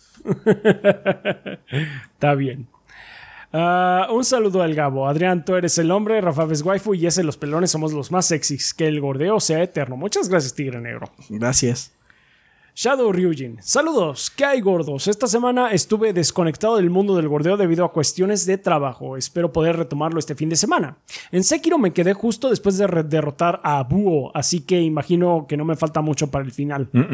What version? Yo creo que es la obvia, no creo que sea la otra que es más complicada de desbloquear. Así es, así es. Entonces, todavía te falta. Pero no le falta tanto. No, ya está más Ya para no allá que para acá, pero. Ya estás más para allá que para acá, todavía. pero todavía te falta. Pregunta random de la semana: ¿Qué videojuego creen que tenga el diseño de naves especiales más interesantes o más interesante o llamativo? Pregunta Saludos por a Adrián. a toda la. Sí. El diseño Saludos de a naves y a espaciales toda la más banda. interesante o llamativo. Claro, Pues llamativo de del fi- 1886. Tú vas. No, claro vas. que no, no, es el peor simulador de combate espacial de la historia, sí. Pues ha- ha- hay, hay, hay dos que me gustan mucho. Me gustan mucho las naves de. Pues en general. De, no, no es exactamente naves, pero me gustan mucho los de Son of the Enders. Están como muy diferentes. Pero bueno, eso es porque Japón es muy estilizado. De hecho, los pinches mechas de Japón son más sustancia sobre realmente mecánica, ¿no? Pero hay una saga que se llama Free Space, que es una saga muy viejita, que es un spin-off de eh, Descent, es un spin-off de Descent. Y lo que me gustan de las naves de Free Space es que se sienten que son naves que están hechas por humanos, básicamente. Así como, pues, ¿qué necesita este rocket, no? Pues esta nave espacial. Pues necesita muchos puertos para sacar, para poder moverse en diferentes posiciones, ¿no? Ah, sí, sí, sí, tiene razón. ¿Qué más necesita? Pues un puerto de enchufe para que si necesita más balas, pueda llegar a alguien a darle más balas. Tiene un, un puerto de, de resupply hermético. Entonces, como ti- tiene como estas todas esas ideas este, en, en sus naves. Pero las naves alienígenas que salen, porque obviamente hay naves alienígenas, por lo mismo de que las naves son más utilitarias de los humanos, se sienten como muy aliens. Entonces me gusta mucho como el lenguaje visual que tiene esta saga de Free Space, aunque es muy vieja. O sea, si la buscan, ya no se ven tan chidas. Está bueno. Muy bien. Pues eh, ahí lo tiene Shadow Ryujin. Eh, Juan Luis dice: Esta semana los jefes de mis amigas se pusieron muy maniobreros para entorpecerles el trabajo o de plano suspenderlas por días, cosa que es ilegal. Si alguno de ustedes, banda, es jefe, no sean así. Ánimo para todos los que han sufrido alguna clase de acoso. Sí, No, lamento que no mucho se, le- que escuchar no se esos les olvide eh, que la gente es gente banda, incluso si llegan a subir en los rankings laborales. Porque luego ese es el problema, como que la gente cambia cuando se vuelve jefe. Sí, sí, mucho ánimo. Tengo una recomendación de anime mechas para Adrián y la banda. Se llama Sakugan y a pesar de solo haber visto dos capítulos me encantó. ¿Está bien? Está bien. Se tomará en cuenta. Gracias, Olis. Muy bien. Muchas gracias, Juan. Mucha suerte. También nos patrocinan este mes Bel Cirque, Camilo Darmian, Sam's Dark P, Easy Elevate, Juan Barnett, Axel Nator, Miguel Ángel de Riquer, Miguel Mario, Bleeding Beetle, Miguel Iscoa, Mr. Fly 21, Jonis Vergara, Blue Nacy, Kionashi, Mapachito Sarnoso, Benjamín Vázquez López, Mario Montenegro, Carlos Obed, Ventusini, Eric Centeno, Bubble Gomers, Pedro A. Ramírez A, Eric Heredia Olea, Huevito con Papas, Gas de Hideiki, Luis Ramírez, Nefog, Diego Monroy Fraustro, Andrés El Pelúo Gamer, Esvin Zamora Carótido y Esteban Meneses. Muchas gracias a todos ustedes que eh, pues son nuestros Patreons de 20 dólares para arriba, que son nuestros Lord Bombones, se aseguran de que Adrián y yo estemos eh, viviendo de este proyecto.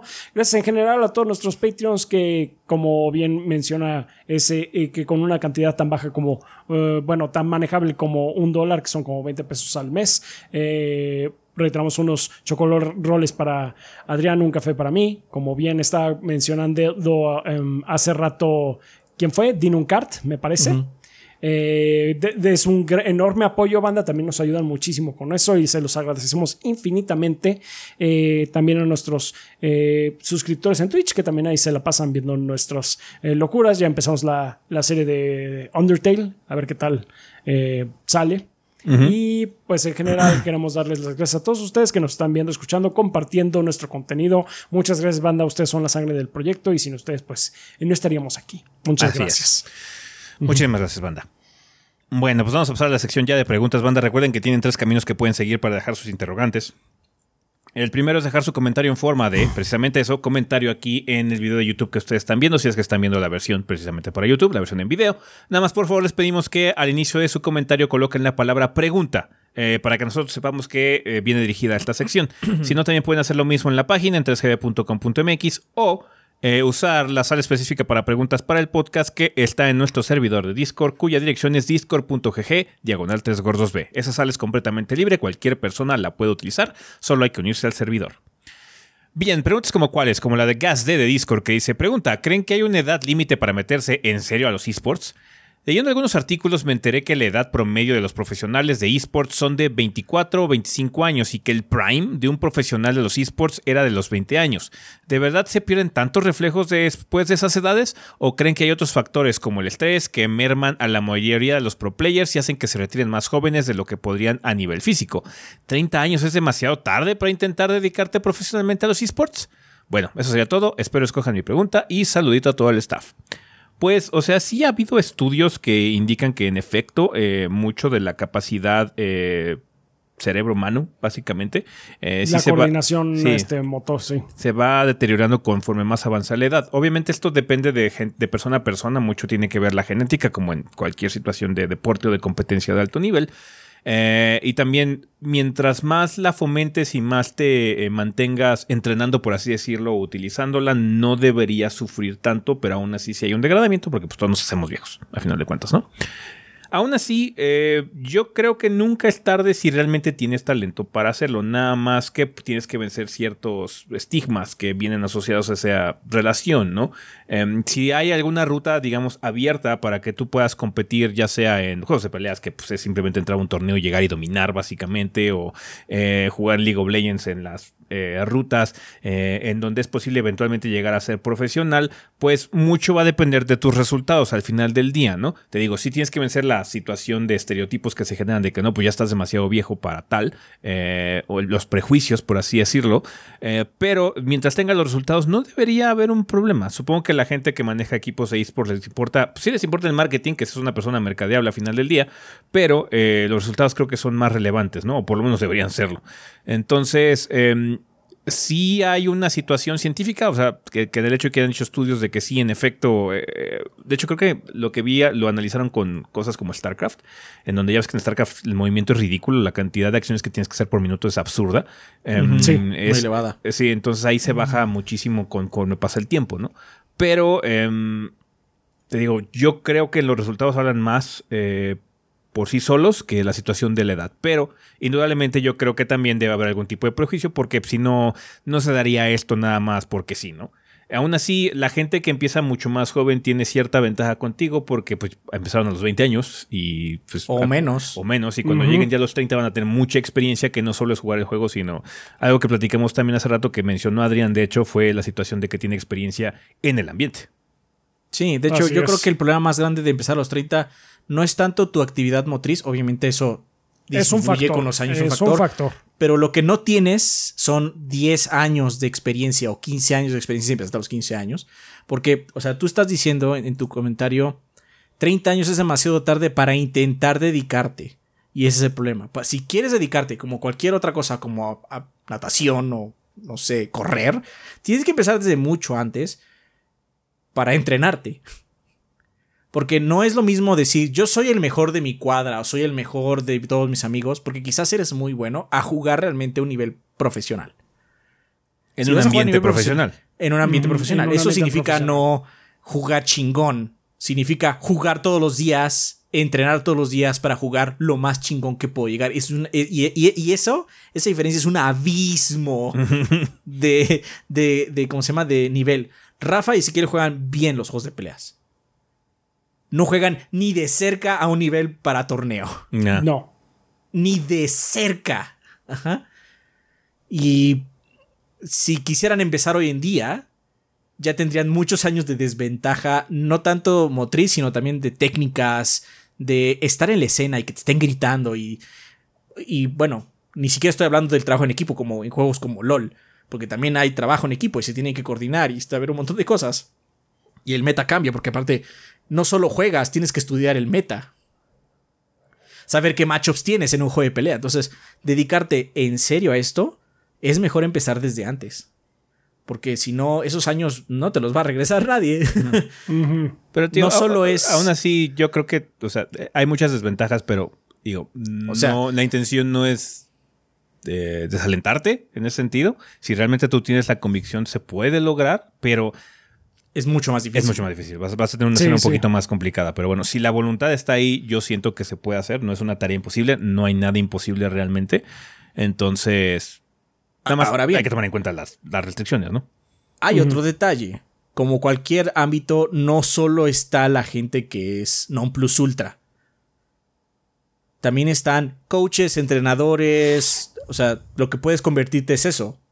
No soy el atleta estrella, pero ayudo a ser entrenador, ayudo a coachear, hago casting, porque o sea, el, ambiente de esports es más grande que los que están jugando nada más.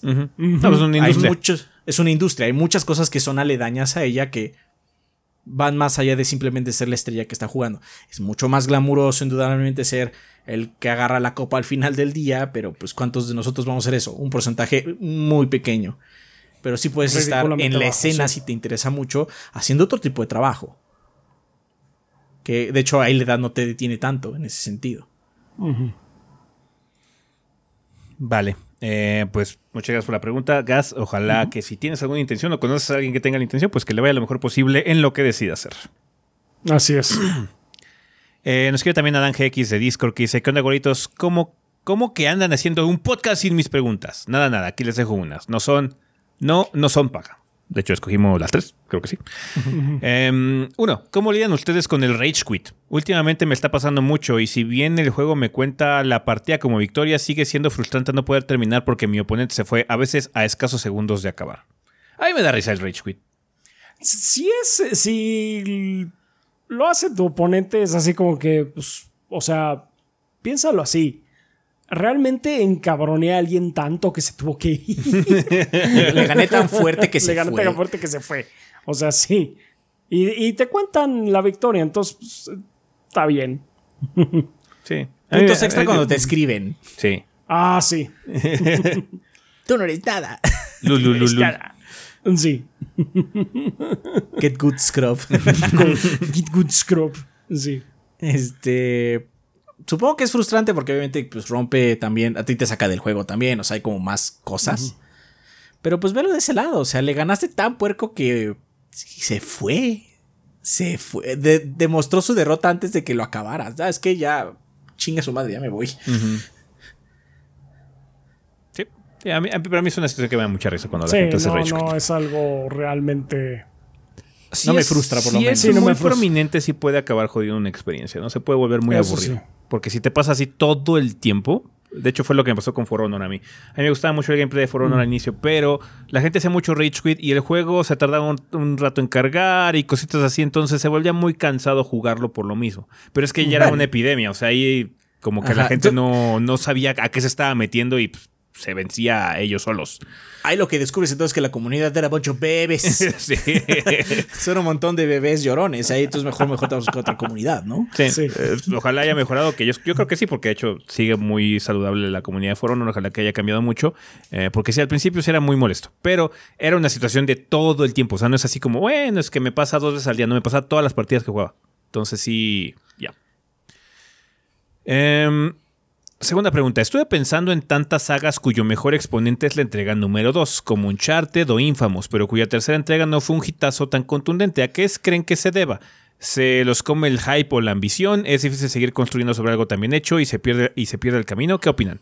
Que puede ser coincidencia. O sea, igual si hay una situación que sea común, e igual habría que analizarlo más a fondo, pero no siempre ocurre. O sea, como tú dices, solamente es una situación de, de que ocurre de vez en cuando y yo creo que ahí hay muchos factores de por qué ocurre. Em, una, por ejemplo, una situación como Mass Effect. Mass Effect 3, a pesar de que es muy bueno, no le llega ni a los estándares a Mass Effect 2, pero es porque son dos juegos que tienen que hacer dos tareas diferentes. Eh, Mass Effect 2 tiene que ser la parte de la mitad, de hecho tiene que ser la parte oscura, la parte en donde puede sentirse la presión más grande en muchos sentidos, y la antesala para el gran finale, y el gran finale tiene una responsabilidad mucho más amplia y es mucho más difícil de cumplir. Entonces hay, muchas, hay mucho más riesgo de falla. Lo más duro de la expectativa de los fans es que nunca le vas a ganar a lo que tengan en su cabeza. Sí. Sí, sí, sí. Pero aún así, luego las terceras partes son las mejores. El Witcher. El Witcher. El Witcher. Este, hay, hay, terceras partes muy, muy buenas también. A veces simplemente las cosas se alinean y pues termina chingón. O por lo menos el tercero es el mejor, porque luego no es que sean así como una historia que dura tres episodios, no simplemente eso es el tercer episodio y ya, ¿no? Entonces, este, a veces el tercero es el mejor. A veces las cosas no mejoran hasta el, no sé, siete, ocho. También es más raro, ¿no? Pero sí sucede. Sí. O todo puede ser caca, como la serie de Final Fantasy XIII. De inicio a fin. de inicio a fin puede ser muchas razones, pero o sea, en aspectos narrativos, luego lo que puede ocurrir es eso, que los juegos, el 2 y el 3 luego tienen tareas muy distintas de lo que tienen que hacer y a veces el 3 tiene más riesgo a fallar porque tiene que hacer otras cosas que la segunda entrega no tenía que hacer, ¿no? Por ejemplo.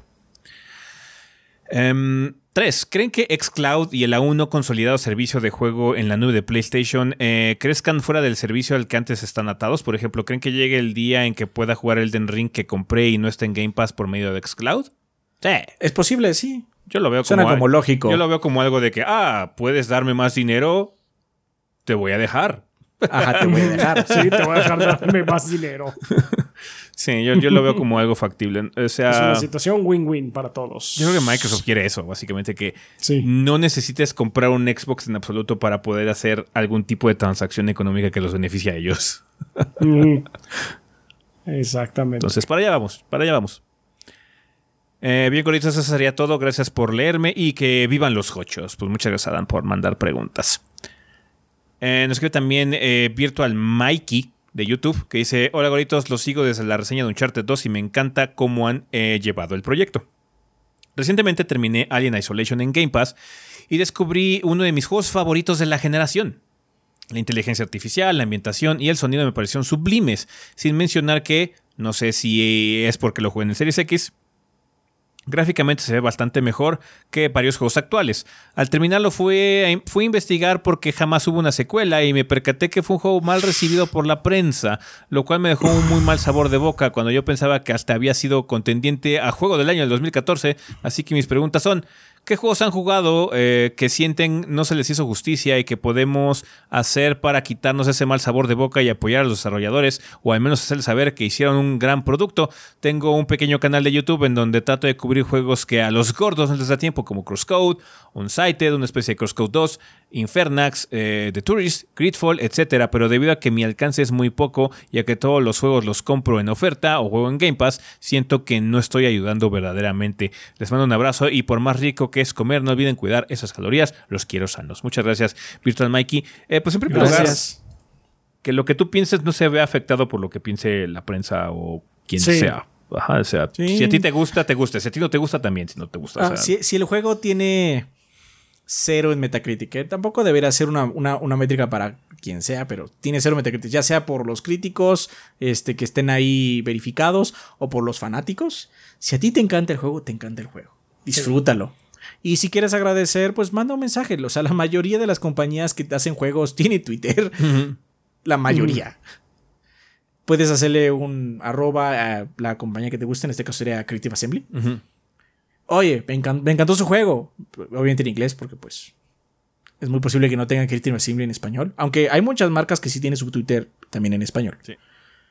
Y me encantó su juego, muchas gracias. Seguramente les va a agradar.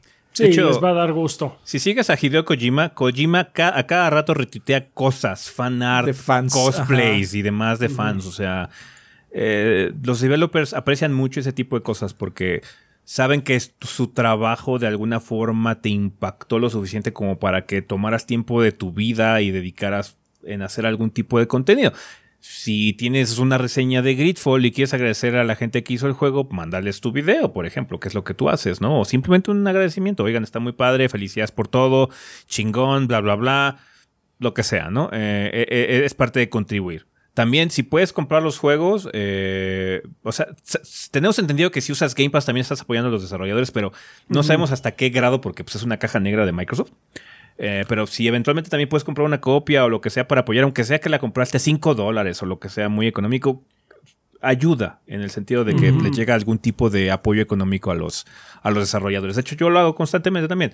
Eh, compro algunos juegos en barato porque, ah, mira, está muy, muy barato, me gustaría tenerlo y así sirve que apoyo a estos developers. O aquí van a sacar una, bueno, eso, es constantemente, eso es opuesto a lo que te dije de, dinero porque de hecho es un poquito más caro. Que es que, oigan, van a sacar un limited run de este título, este, lo compro, ¿no? Porque me llama la atención, quiero tenerlo en físico. De hecho, acabo de comprar la edición física de Eastward en Switch, que la sacaron en limited run, entonces, eh, nada más es para apoyar, para demostrar que te gusta, porque eso levanta mucho el ánimo. Cuando sabes que el trabajo que tú estás haciendo eh, le impactó a alguien que vive del otro lado del planeta, es una sensación muy padre. Eh, entonces, ya.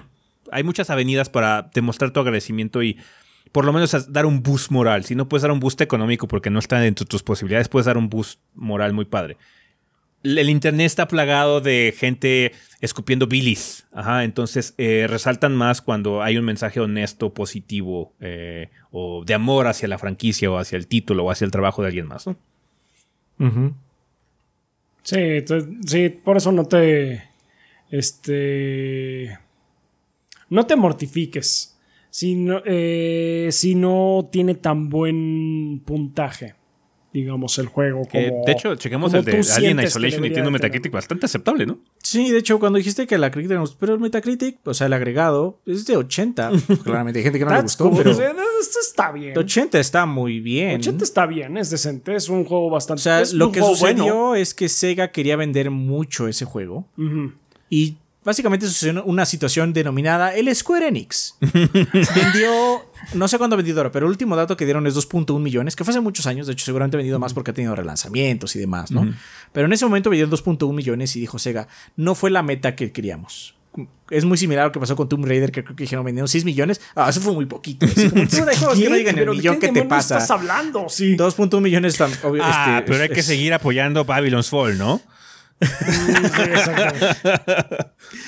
Entonces, este, no mamar, este, también por eso, o sea, porque Sega dijo, no, pues que no, no llegó a tanto, así como, pues no le fue mal, o sea, qué chingados, ¿no? De hecho, me sorprende que le haya ido así, porque aparte, los juegos no viven en el vacío.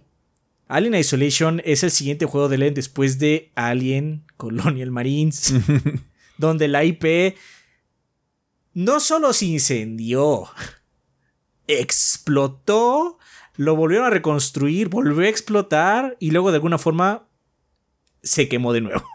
O como, se, estaba. o como se conoce en la industria, el Randy Pitchford. El, Randy, Pitchford. Así. Entonces la gente claramente no estaba muy animada de comprar un juego de Alien. Porque, hermano, Colonial Marines estuvo apestoso. Mm. Así es. Ahí aún así, a pesar de que nosotros decimos que estuvo apestoso, porque sí lo jugamos y sí está apestoso, así que yo lo rentamos. It's pretty bad. Este. Hay gente que seguramente le encanta el juego. Y no es tan mal tampoco. Es que tiene sangre. No, me llama mucho, me gusta mucho porque son igual que las películas. O yo, yo qué sé, te puedes agarrar de un juego por cualquier cosa. Y si te gusta, te gusta ya, o sea, está bien. Qué bueno que te guste, qué bueno que, existe ese producto que te gusta. Disfrútalo. Que nadie, aunque, que sí, aunque que sea n- alguien con un Marines, ¿qué importa? que nadie te quite la diversión, ni siquiera los gordos. No, ni no, por caso. favor, que nosotros nunca les quitemos la diversión. O sea, si nosotros les- no nos gusta un juego y lo hacemos una reseña, o nos burlamos enormemente del juego aquí, como The Order 1886. Ajá, el- el- el- el- el- Sí, estoy seguro que Alien. Estoy seguro que El a alguien le juego gusta. de Alien. El peor juego de Alien, sí. Estoy seguro que a alguien, animación. a alguien le encanta el título porque se ve muy bonito, porque gráficamente se ve muy padre. Vergas, disfrútalo. Que Disfrútalo. las bromas que decimos aquí los gordos no te agüiten. ¿ah? Nada más. Sí. Como a nosotros nos gustó, pues es, es algo fácil. Nos gusta patear al caballo que ya está bien muerto. That's the gordos way. pues sí. Disfruta, disfruta los juegos. Así es. Y finalmente tenemos la pregunta de. Yasha. ¿O Lasha? Yasha, ¿no? Yasha de Gog. Yasha de Gog. Sí, voy a decir Yasha. De eh, de YouTube que dice Gordines. Siempre tuve la duda. La, la sección de preguntas comunidad es solamente para cosas de videojuegos o puede ser para el proyecto o esas solo son para los streams. Eh, pues nos puedes preguntar cosas del proyecto, pero también cosas que nos han preguntado constantemente a lo largo de los años, probablemente no los seleccionemos. A menos de que llegue un punto en que digamos, bueno, ya pasaron como muchos episodios, hay que volver a contestar. Creo que podemos hablar de esto otra vez. ¿Cuál es nuestro proceso para reseñar juegos? ¿Por qué elegimos los juegos que elegimos para hacer las reseñas grandes? Bla, bla, bla. Todo este tipo de cosas que nos preguntan constantemente se pueden hacer. Luego nos preguntan cosas técnicas así como, oigan, quiero mejorar mi audio, ¿cómo le hago? Ah, bueno, tenemos estas sugerencias porque esto es lo que nosotros hacemos, ¿no? Eh, todo ese tipo de cosas son válidas. eh, pero luego el problema es que nos las preguntan tanto que es más fácil que lo hagas en los streams porque de hecho ahí constantemente nos preguntan lo mismo y contestamos lo mismo. Eh, Entonces... o ya lo contestamos en uno de los otros 478 episodios. Ajá. Pero, o sea, te digo, ese tipo de cosas se van a volver a seleccionar porque, por, o sea, no todo el mundo estuvo ahí desde el principio, no todo el mundo es OG. Entonces, igual alguien no sabe, igual alguien necesita ayuda. Entonces, de vez en cuando sí seleccionamos otra vez preguntas repetidas porque es importante y por alguna razón las preguntan. Entonces, eh, porque pues, no encuentran la respuesta, ¿no? Entonces, sí, vale la pena de vez en cuando volverse a contestar, pero tú puedes preguntar lo que gustes. Nada más ten en cuenta que generalmente el tipo de preguntas que más nos gusta es sobre la industria, sobre dudas personales de juegos, quizás un poco anecdóticas también algunas veces, tú sabes, las que siempre aparecen en los podcasts, ¿no? Entonces, ya. Creo que esa es la respuesta. Así es. Andaris. y también, pues. También tienes que considerar que hay preguntas que no vamos a contestar. Son personales o son de cómo funcionan algunas cosas que, pues, son irrelevantes. O son cosas que no sabemos, como qué le pasó al ano del vecino de Adrián. O sea, Ajá, sí. o no sea, podemos es- darte respuesta. Es un misterio sin resolver. Es un misterio sin resolver. Somos humanos, Entonces, pues, no conocemos todo. Ajá. Así es, Así sí. es. Vale, pues bueno, banda, eso sería todo con respecto a las interrogantes de esta semana. Ojalá podamos contar con ellas para el siguiente episodio. Y con eso terminamos esta sección, así que a despedidas.